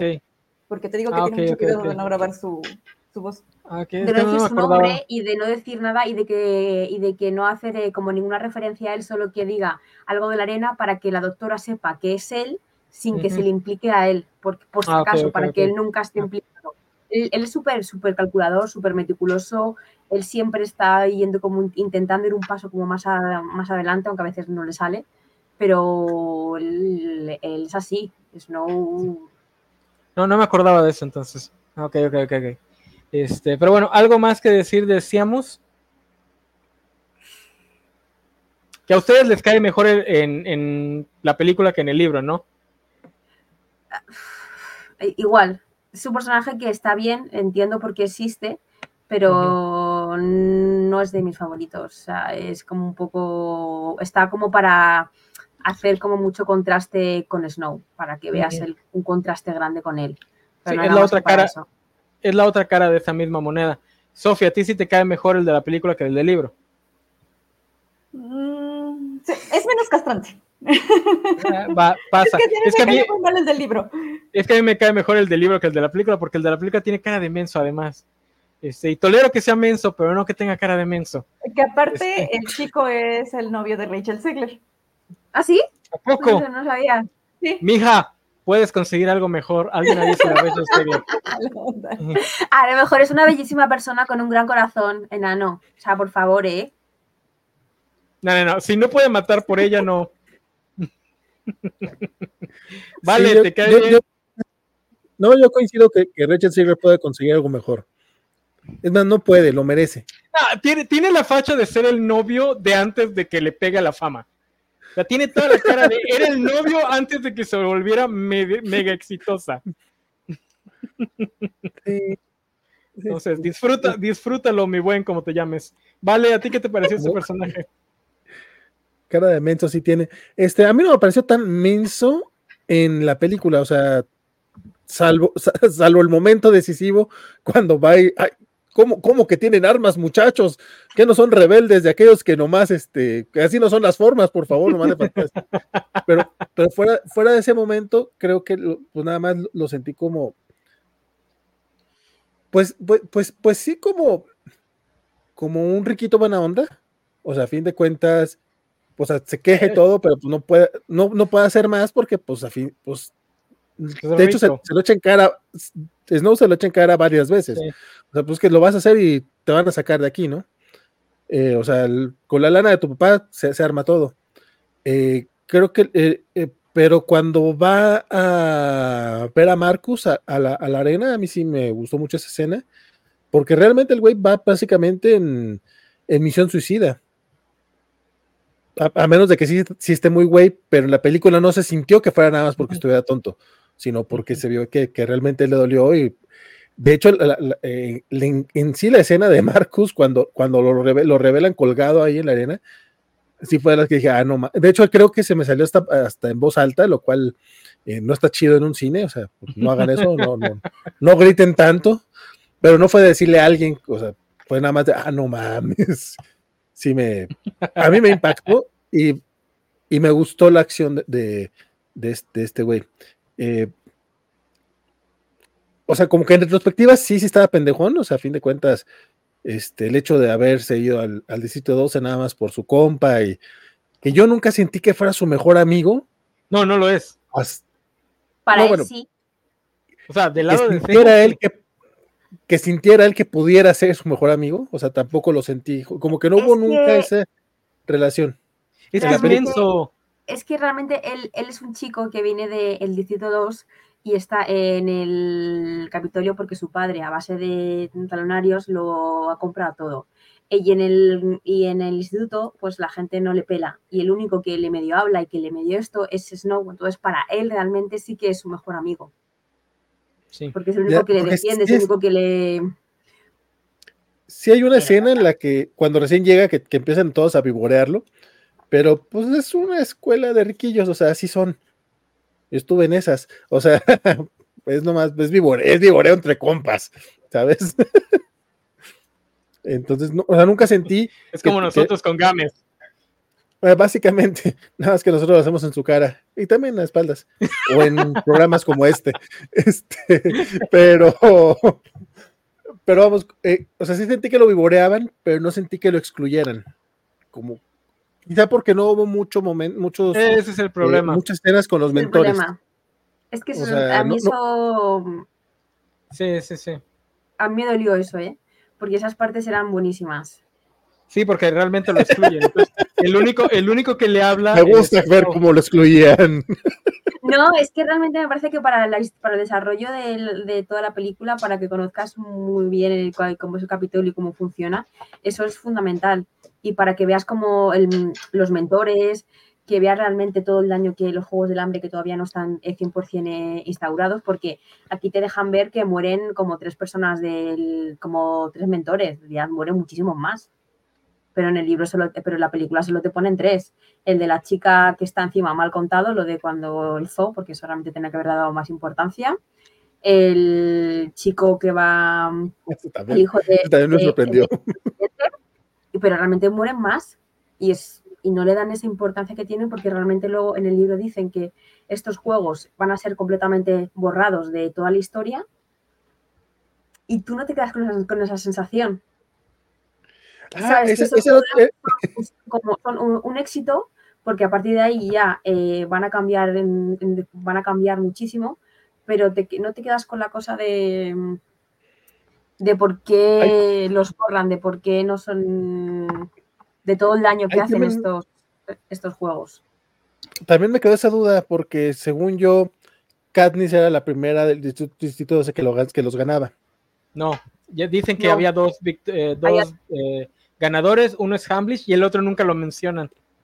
Porque, porque ah. borran, porque este juego dicen que lo han borrado, que solo tiene una copia la, la doctora Gaul, y que se borra completamente de, que es de, toda la historia por el daño que, que, se hace. Que eso también es, este, afecta un poco a la franquicia en general, porque aquí también entiendes por qué el estatus de la eh, de, de, Panem en la trilogía original es aceptado. Porque siempre que ves una distopía te preguntas, bueno, ¿y por qué la gente lo aguanta tanto? Es porque esto era lo anterior. O sea, Snow sí logra crear un status quo que beneficia a muchísima más gente y por eso es que toleran eh, todo lo demás. Eh, porque antes de Snow, hasta el Capitolio sufría. Entonces Snow viene a decir, pues podemos sufrir, puede sufrir todos los demás y nosotros no, este, o podemos sufrir todos. ¿Qué, qué, prefieren? Incluso el, incluso el trato a los tributos, que eso no justifica que qué bonito, pero en, pero en estos juegos todavía no se notaba que los, que los del distrito 1, 2 y 3 este, se sintieran así chingones porque... No, aquí todavía no. No, porque, de hecho esa, esa, es una idea que mete Snow que dice, hagamos que para los siguientes juegos la gente se involucre más, involucrar eh, a los, a los eh, distritos porque eh, la persona que gane se, lleva, se llevará comida para que sí se presenten voluntarios. Es Snow quien crea eso quien crea que haya profesionales, quien crea Snow da como muchas, muchísimas ideas. Y también este el, el, hecho de que los eh, de que se haga la villa de los ganadores. También es cosa ¿no? bueno, ganas, pero ¿qué ganas? O sea, te vuelven a regresar a tu distrito y no pasa nada. Entonces lo que haces no es que implemente eso, que les hagan la villa de los ganadores y que el distrito tenga un año de teselas. Que todo eso es importante. también para que, porque dice que, ah, y también este, cuando él va, Cuando va al distrito se da cuenta de que, como, de que nadie lo conoce porque en los distritos no tienen teles, entonces les dice, ¿cómo van a verlo si no tienen teles? Y ya por eso instruyen que, este, que les den teles, pues para que, pan y circo. Entonces sí, creo que hay varios detallitos que sí son como importantes para amarrarlo con la otra, con la otra trilogía que sí, este, que sí faltaron, pero bueno, o sea, digo, yo creo que se, sostiene bastante bien por sí sola. No afectan realmente a la película. Mi problema con esto es que Collins mete todo esto en este libro justamente para machacar algo que a muchos se les pasa de la trilogía original. Y es que mucho de la historia es una analogía a la más media y al mundo del entretenimiento. Eh, hay mucha de la historia de Katniss se me hace que es analogía a mucho de lo que Collins ha de haber visto cuando trabajaba como guionista en series como, como Clarissa y de cómo tratan a las muchachitas. Eh, porque en la trilogía original le dan mucha importancia a la más media y al entretenimiento como forma de control social, que es algo que se pierde un poquito en, la trilogía de fílmica. Medio lo manejan con el personaje de Simon Hoffman, pero en realidad no queda tan asentado como en los libros. Y este libro sí es mucho como, a ver, a ver, gente, se los vuelvo a explicar de forma más detallada para que les quede más claro. Esta sociedad funciona alrededor del entretenimiento mientras tengas entretenida a la gente y lo suficientemente alimentada para que no se mueran, tienes el control. Que ese era parte, que ese world building está desde la trilogía original, si prestas bastante atención, ahí está todo. Pero pues mucha gente lo lee y luego vio las películas y es cuando salen, es que está bien mal hecho el world building, ¿por qué se dejan matar en la arena? Porque hay un chingo de incentivos para que uno de tus niños gane esos juegos. y obviamente la sociedad va a preferir sacrificar a dos jovencitos por año a sacrificarse todos ellos en una, en una lucha este, armada. Por eso es que era tan importante y por eso sí me eh, sí chafé un poco esta película porque no segunda oportunidad para dejarlo claro en el cine y la dejan pasar, que también es entendible porque Collins está hablando de esa misma industria. No se van a criticar tan duro ellos mismos. Pero bueno, ¿qué otro personaje este, creen que es este, relevante más allá de estos, que ya, ya, ya cubrimos a todos los que podrían llamarse importantes. Sí, porque los demás que no, no salen, no hay más pues, personajes. Eh, solo Lucky Flickerman creo que le hicieron como un ah, favor, porque en el libro es tontísimo y se ve que tiene cero talento y me, me acuerdo que tiene un pájaro. Sí. Y sus trucos de magia, pero aquí, así como que sí lo hicieron interesante acá. Aquí lo hicieron mejor, sí, ahí sí que verá que ese personaje sale ganando. No, pues es que tenían que llenar los zapatos del actor original. El actor que hace de Flickerman en esta es el hermano de Owen Wilson. Eh, no sé si es el hermano, pero es uno que ha hecho muchas películas con Wes Anderson. Entonces, es el hermano. ¿Sí es, el Ah, sí, sí, sí, lo confundo. Ajá, sí, es, el que hace, es el que hace la voz de, de Peter B. Parker, si no estoy mal. Pero ahorita ah, sí, sí, es él. Sí es. No, no, sí es Jason Solman, sí. Lo confundo con el hermano. Y, ah, y, es, y es el que, de hecho, es, es el, el ex número 7 de Scott Pilgrim. Sí, es lo que te voy a decir ahora, que mi referencia siempre es ese. Ah, es Gideon. sí, es Gideon. Que si todo sale bien este jueves, deberíamos tener un programa de eso, ¿no? A menos que no. Mañana, mañana tendremos un programa acerca de Scott Pilgrim donde vamos a hablar de la película, de la serie y del cómic. Yo no he la película y los cómics. De la serie, está muy buena. No es cierto, Nat va a ir a decir por qué está mal que seamos fan de Scott Pilgrim. ¿Por qué? Pues no lo sé, pregúntale a Nat. Del personaje. No del, no del mundo. No, a Nat tampoco le gusta la película. O sea, a mí sí me gustó mucho la película. Más, me recuer- eh, recuerdo que salieron a la vez, los- la primera de los Juegos del Hambre y la de Scott Pilgrim, creo que son del, del mismo año. No, no, no. ¿No? No, la primera juego del Hambre es este del 2012 y el Scott Pilgrim es del 2010. Bueno, Ujú. pues ahí, ahí van. Ah, dos años son dos años. Que, que- que la, ne- la neta, la neta, la neta, eh, este, este cuate hizo un buen trabajo considerando que Stanley Tucci eh, se había aventado a Flickerman en la, en la Sí. original, que es un personajazo. Y acá es como, ok, lo, lo ves antes de las cirugías y antes de que sea más flamboyante, ok, Ujú. sí te la compro. Pero no es el mismo, Sí, es su sí, papá. Ah, ¿es el papá? ¿Es su papá? ¿Por qué? se- por qué Ah, bueno, sí, porque sí es que han pasado 75 75, 75 años de. Sí, sí, no, ya tendría no, 100 han pasado. Pero- sesen- no, estos pero- son los 60, últimos 60. Juegos del Hambre, 60. No, Este es Lucy. 65. 65. El otro sí, 65. Ay, han pasado 65 años. Sí, sí, sí. Sí, no, pero pues si, si Snow de 20 a 85 se la compras, y dije, este güey va a estar todo cirugiado, Pero sí se la Snow, sabes que Snow está tratado, está con mil cosas, eh, tiene mil tratamientos hechos. Y Flickerman también, pues sí, es- eh, a, a eso se dedicaron en el Capitolio de esos siguientes 60 años. Pero, Pero, en el libro no. En el libro no te dejan tan claro el parentesco, porque eso, o sea, sabes que se apellida Flickerman, pero aquí en la película, este, cuando él llama, dice, tenemos una reservación para dos adultos y un bebé, como, Ah, ya. como para que entiendas que es su papá. Ah, ya decía yo, ¿por qué esa escena? Ah. Como, ¿por qué necesitaba ¡Es saber que iba a cenar con su familia? Ahí va, pues ah, no la había pillado para nada. Y digo yo, ¿y esto lo está contando? Yo digo, esto la, la han metido como para hacer que los Juegos del Hambre, pues eso, como que se estaban alargando más de lo que ellos pensaban. Pero es verdad, es verdad, es verdad. es verdad. Yo pensé que era el, mismo- el personaje. Mira tú. Tiene más sentido, tiene más sentido ahora. Así No, de pues sí. personajes, yo creo que no nos falta ya hablar de ningún personaje porque realmente la película tiene cuatro personajes principales.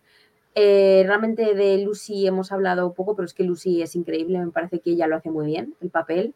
Eh, la voz que tiene es increíble y las actuaciones son súper. Me parece que ella está mejor que ninguno. Oigan, ¿qué les, este, ella es la que tiene el, el carisma en pantalla. ¿Qué les pareció la idea de ponerles acento sureño gringo a, a Lucy Gray y a todos los, y en menor medida a todos los del Distrito 12? Pero eso fue la versión en inglés o la versión doblada. Ah, en inglés. No, no lo Yo noté, la verdad. No lo cacharon. Ah. No lo noté por dos. No, no, yo, mira, yo creo que mi, que mi nivel de inglés no da para, para cachar eh, Ah, acentos. ok. A mí todos hablaban igual, ¿eh? Digo, ahorita estoy pensando que nunca he escuchado hablar a Rachel Seger, igual es su acento original, pero estoy seguro que los demás personajes del 12 también lo tienen. Lo único que sí noté fue el country. Sí, además de. Porque Sí, sí, ¿el el- qué? el- cuando están tocando es más tan, tan, tan, tan, tan, tan. Ah, Sí, sí, sí, sí. Sí. No, cuando, así es como yo digo que es el country.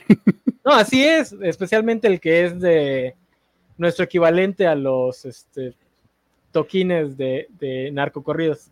Este, no, a mí se me hizo curioso, porque una de las críticas que tenía eh, la trilogía original era que era muy pro esa gente que luego termina votando por Donald Trump.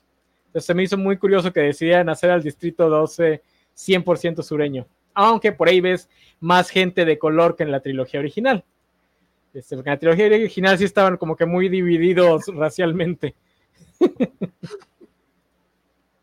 se, se me hizo Sí, curioso. no, pero em, me gustó el cambio, digo, nuevamente ahorita ya lo estaban diciendo, son 60, 65 años de diferencia, este, pero me gusta el cambio justo de, de cómo fueron evolucionando las cosas para los tributos.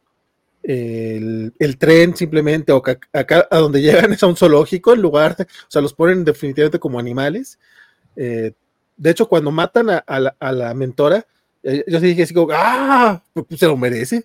O sea, es como, sí, huevo. Yo, yo, tam- yo también, si podía, si lo hubiera hecho también.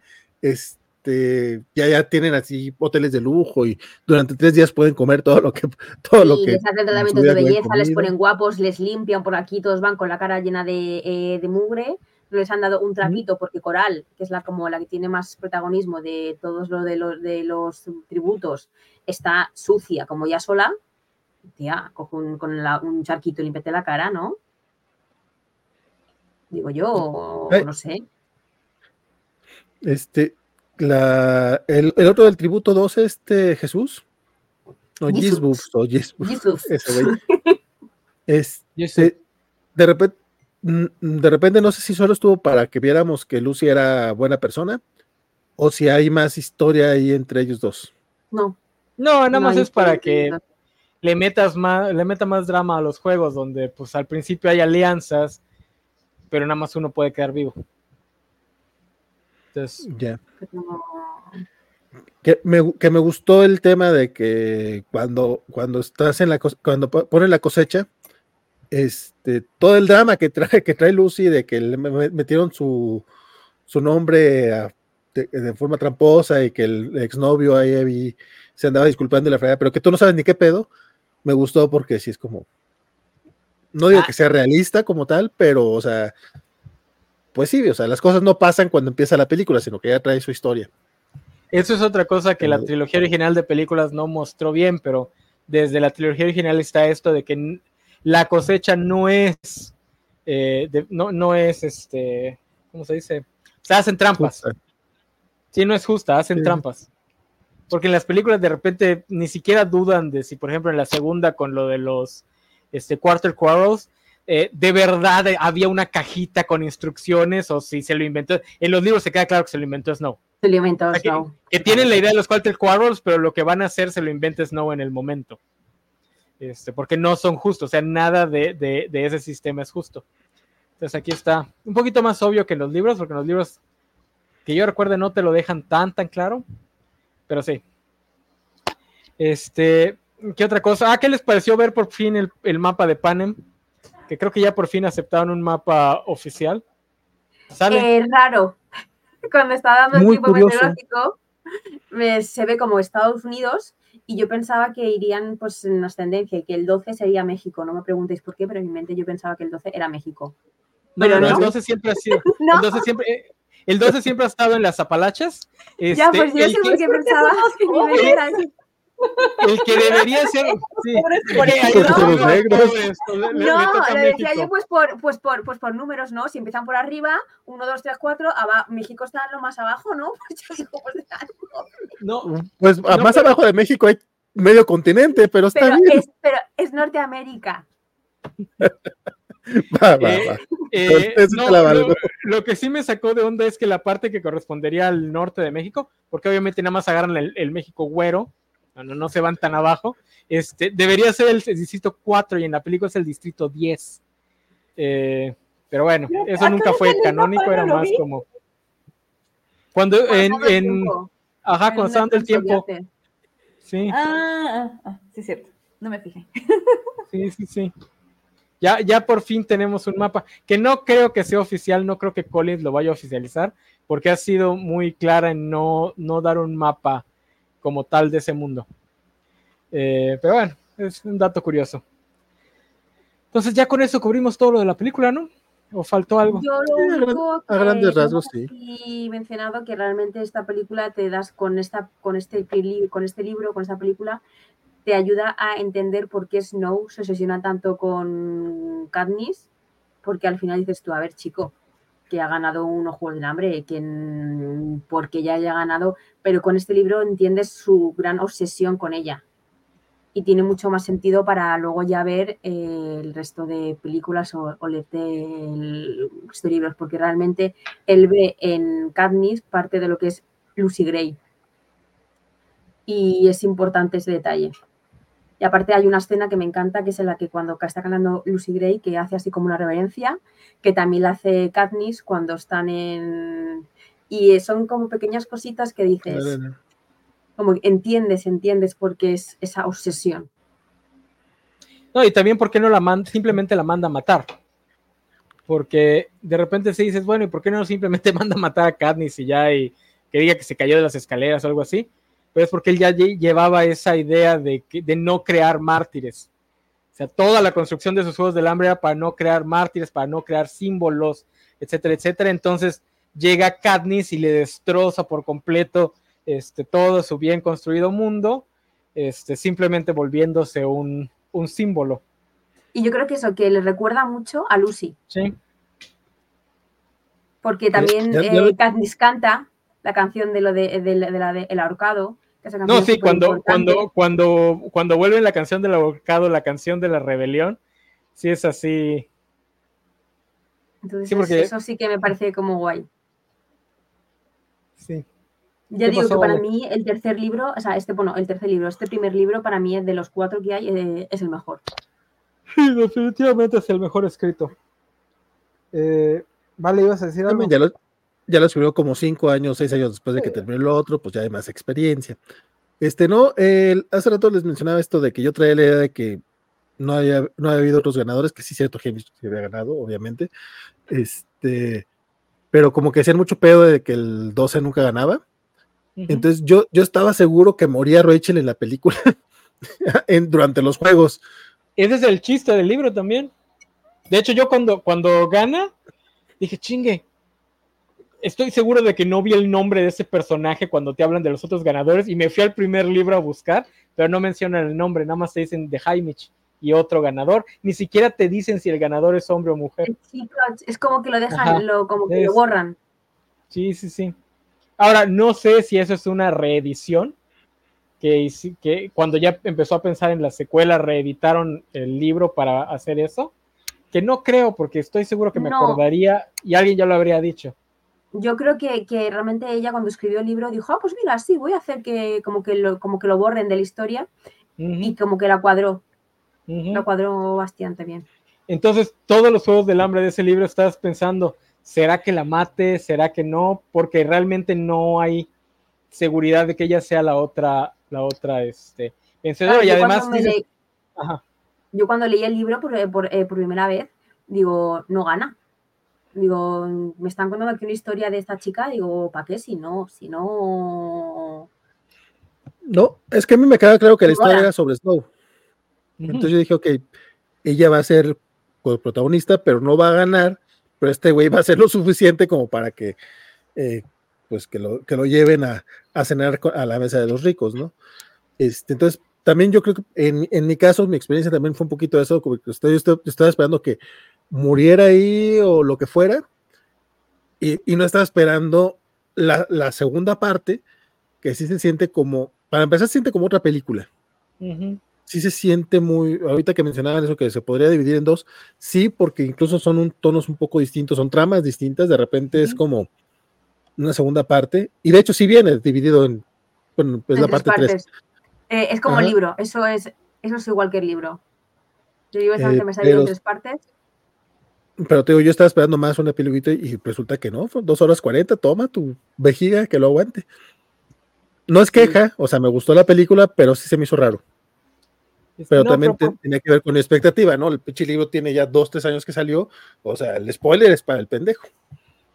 Por favor, regresemos a las películas de menos de dos horas. Hagan dos películas. Eh, eh, Hacen película de dos horas y resulta que les aburre de Marvels. Pero a mí no. A mí me gustó mucho, mucho, mucho y me pareció la duración perfecta. De hecho, no voy a ver la última de Martin Scorsese porque me parece que dura demasiado y me niego a estar tres horas y media eh, en el cine, aunque sea el DiCaprio, que lo tengo ya un poco ya de manía, pero me parece que dura demasiado. O sea, no, no hagáis películas de tres horas y media, por favor, no. Sí, les, les unos 20 minutos, media hora esa película. Que nunca sabes cuándo, que... cuando levantarte, porque dices, si me levanto lo más importante que en Oppenheimer tampoco sabía cuándo, cuando ir a hacer pis. Digo, voy a perderme el, diálogo más importante, porque esa película es todo diálogo. Pues no, aguanto. Y yo con mi vejiga ahí. Ahí Bernie nos, este, nos enseñó que hay una página que se llama. Ay, no me acuerdo cómo se llama, pero sí te avisa cuando puedes ir a hacer pipí. ¿Ah, sí? sí. Uh, voy a buscarla.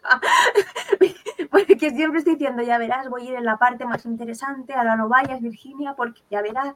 Digo, ojo, pues podría haber ido hace un rato. Digo,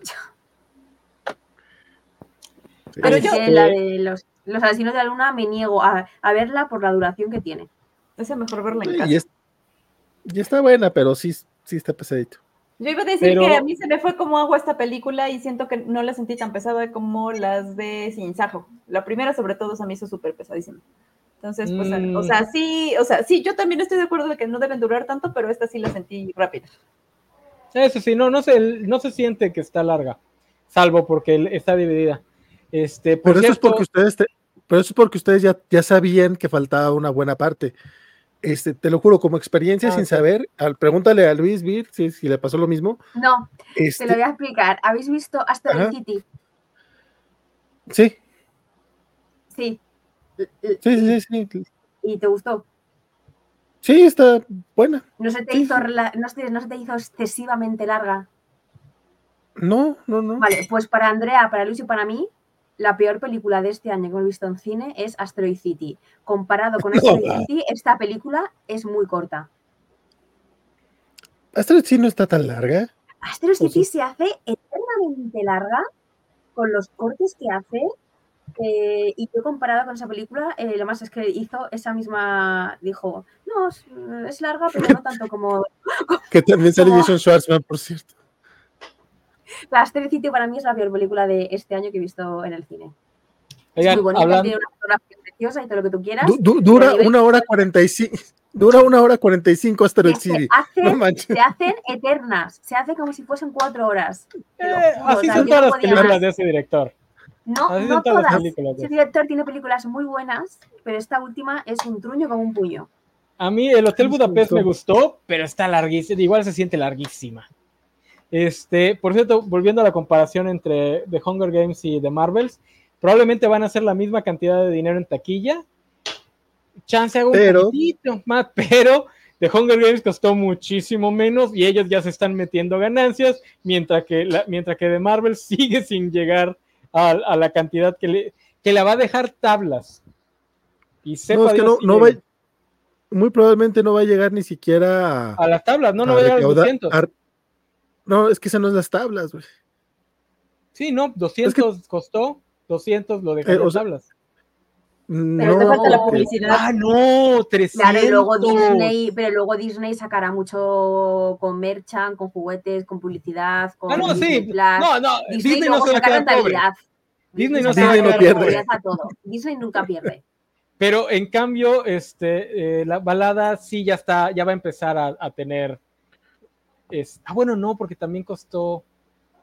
Pero costó menos. El, no, costó menos, sí, costó menos creo que es de unos, según leí el otro día, de los mejores estrenos que ha habido en el año, que va muy bien y que va como un tiro, vamos.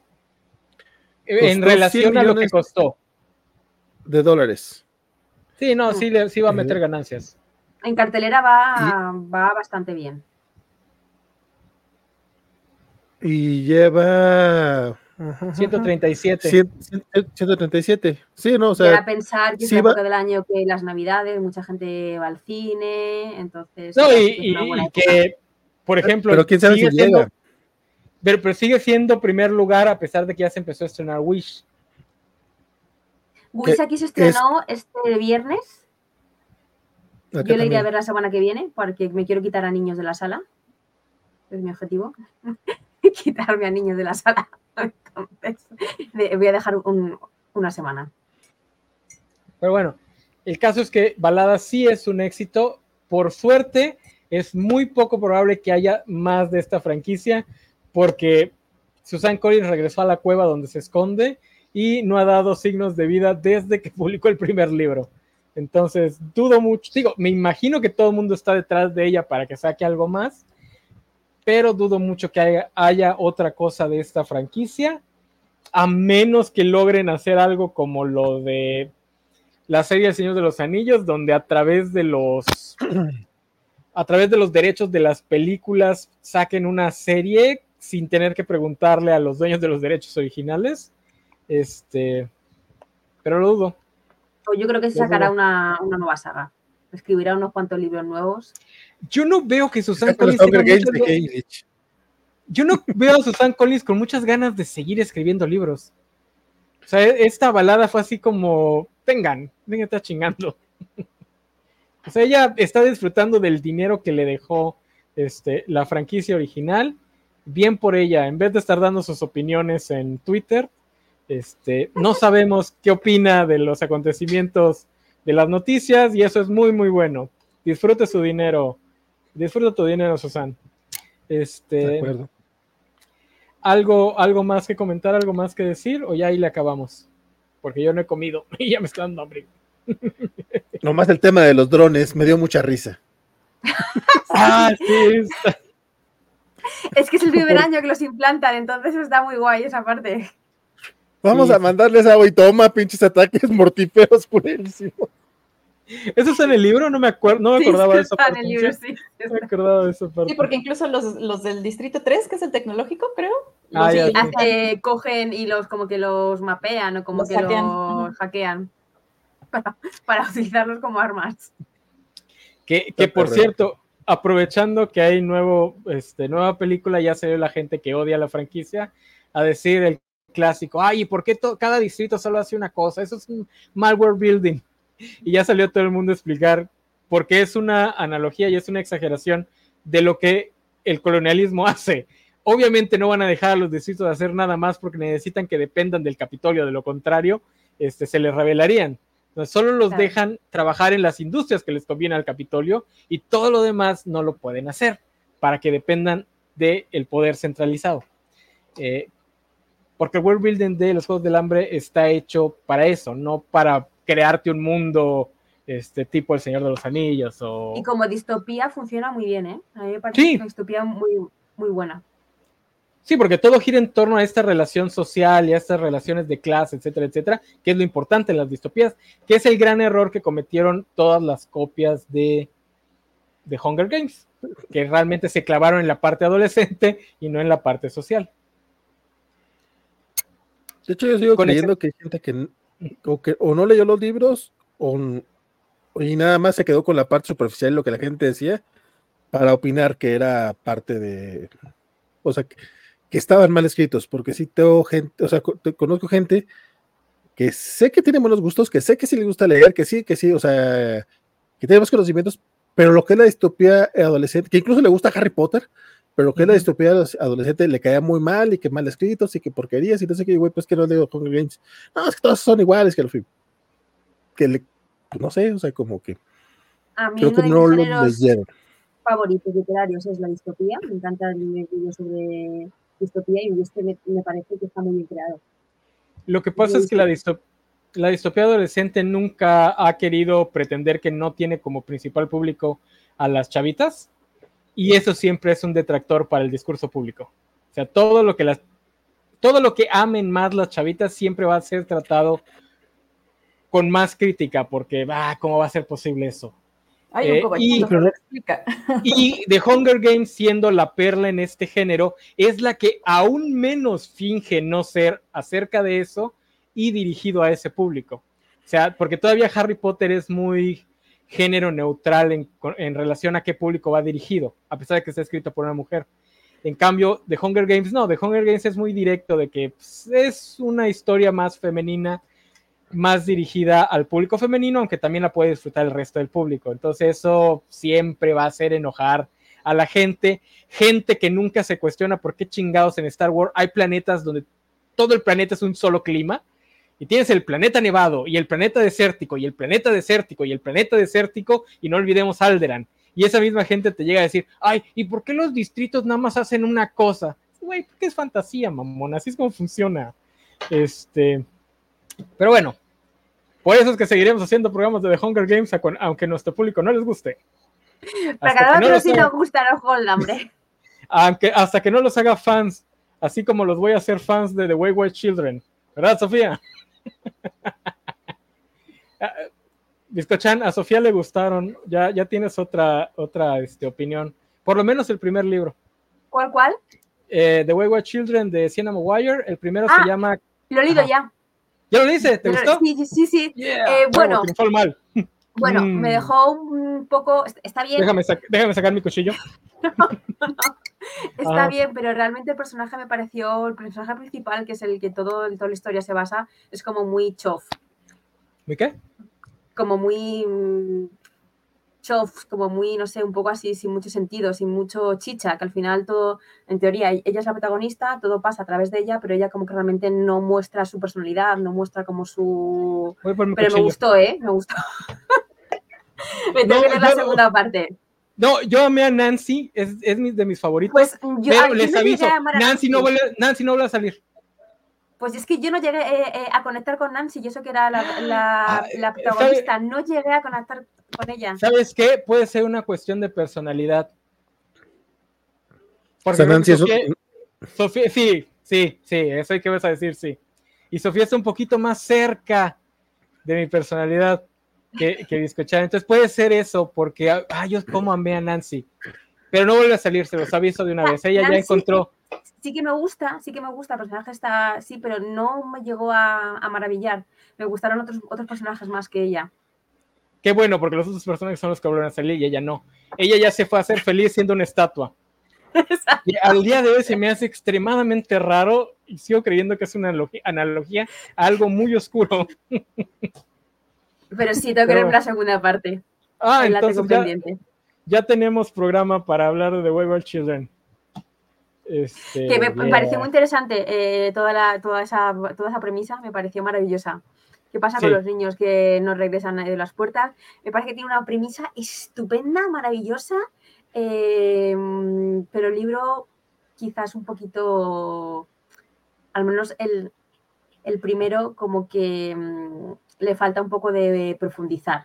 Pero bueno, se Cuando- bien, tampoco es una llegue- lectura demasiado... Cuando lleguen al tercero, veremos, porque el tercero fue el que a mí me costó trabajo, entonces no sé si es porque es malón o nada más porque no me gusta la temática de que aborda en el tercero. Para los que nos están escuchando, se lo repito, The Wayward Children es una, es una serie de noveletas cortitísimas de 100, 150 páginas, que trata sobre qué ocurre con los niños que viven y se caes, porque sé que ese es el término que ustedes conocen. Pues estos niños que se van a vivir aventuras en, lugares horribles, arriesgar la vida, etcétera, ¿qué ocurre con ellos cuando regresan al mundo este, moderno? Y más adelante en las novelas también te empieza a plantear qué tipo de niño, eh, específicamente niñas, van a ser las que necesiten ese tipo de aventuras. Que eso se va a, volver, se va a ir volviendo más y más importante. Eh, la historia gira en torno a una escuela creada por lo que es básicamente un facsímil de esta Alicia. No es Alicia porque mencionan a Alicia. Eh, no me acuerdo si en, la primera lo- en el primero lo hacen, pero mencionan a Alicia que existe en ese mundo. Pero bueno, la, esta, la decana de esta escuela es como Alicia, ella se fue a este mundo bastante locuaz.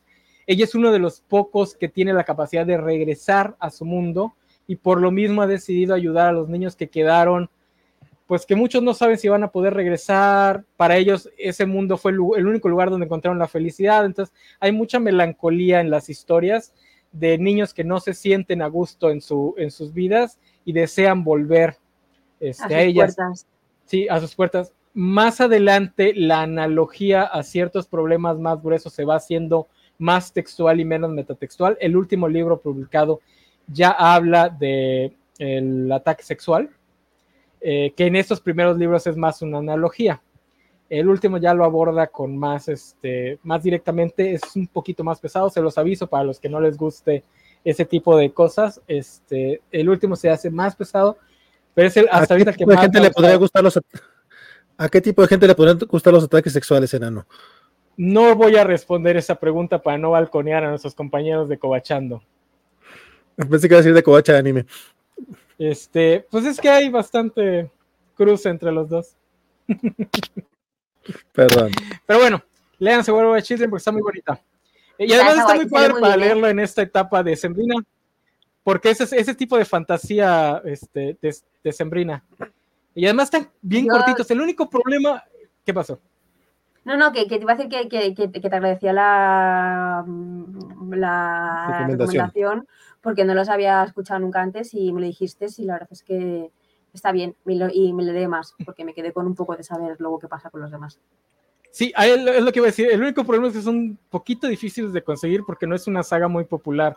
Este, Sophie los tuvo que comprar. Eh, yo, que como campechano soy más pirata, pues sí los logré encontrar, pero me costó bastante trabajo encontrarlos todos.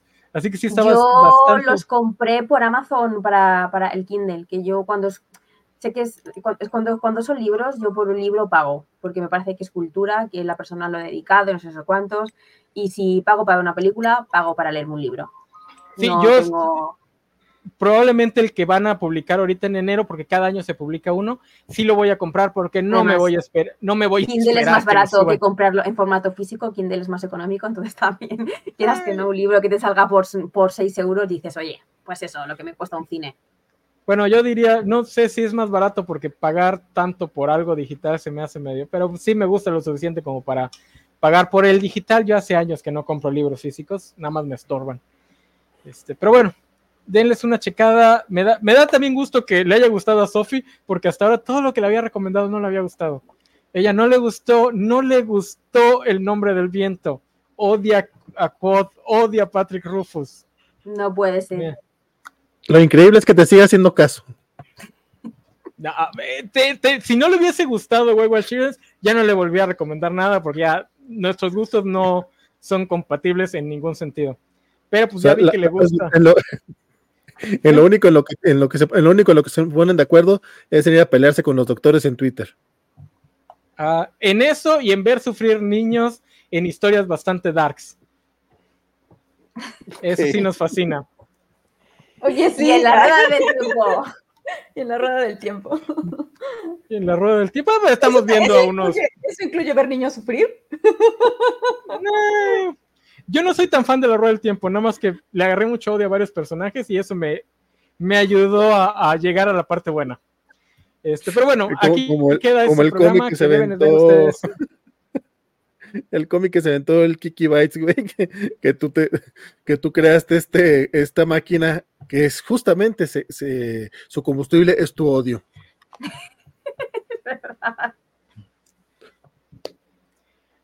Lo que pasa es que las cosas que me gustan mucho como esta luego no le gusta a nadie más de la covacha.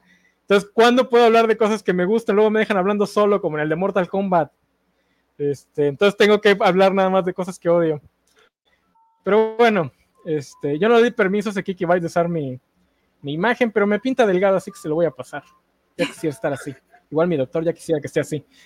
Este, gracias por estar aquí. Gracias, Sofi. Gracias, Chan. Gracias, Vale. Ojalá y podamos hacer un programa de Navidad en el que también estén ustedes, Chan, y también la señorita Melón, para comparar, hacer comparaciones entre la Navidad en cada lado del charco. Este, y qué comemos y qué nos regalan, y esos traumas de, de Santa Claus, de esos juguetes que nunca nos llegaron. Pero principalmente qué comemos, porque a mí ya vale nos gusta hablar de comida porque somos gordos. Sí, este... a mí también.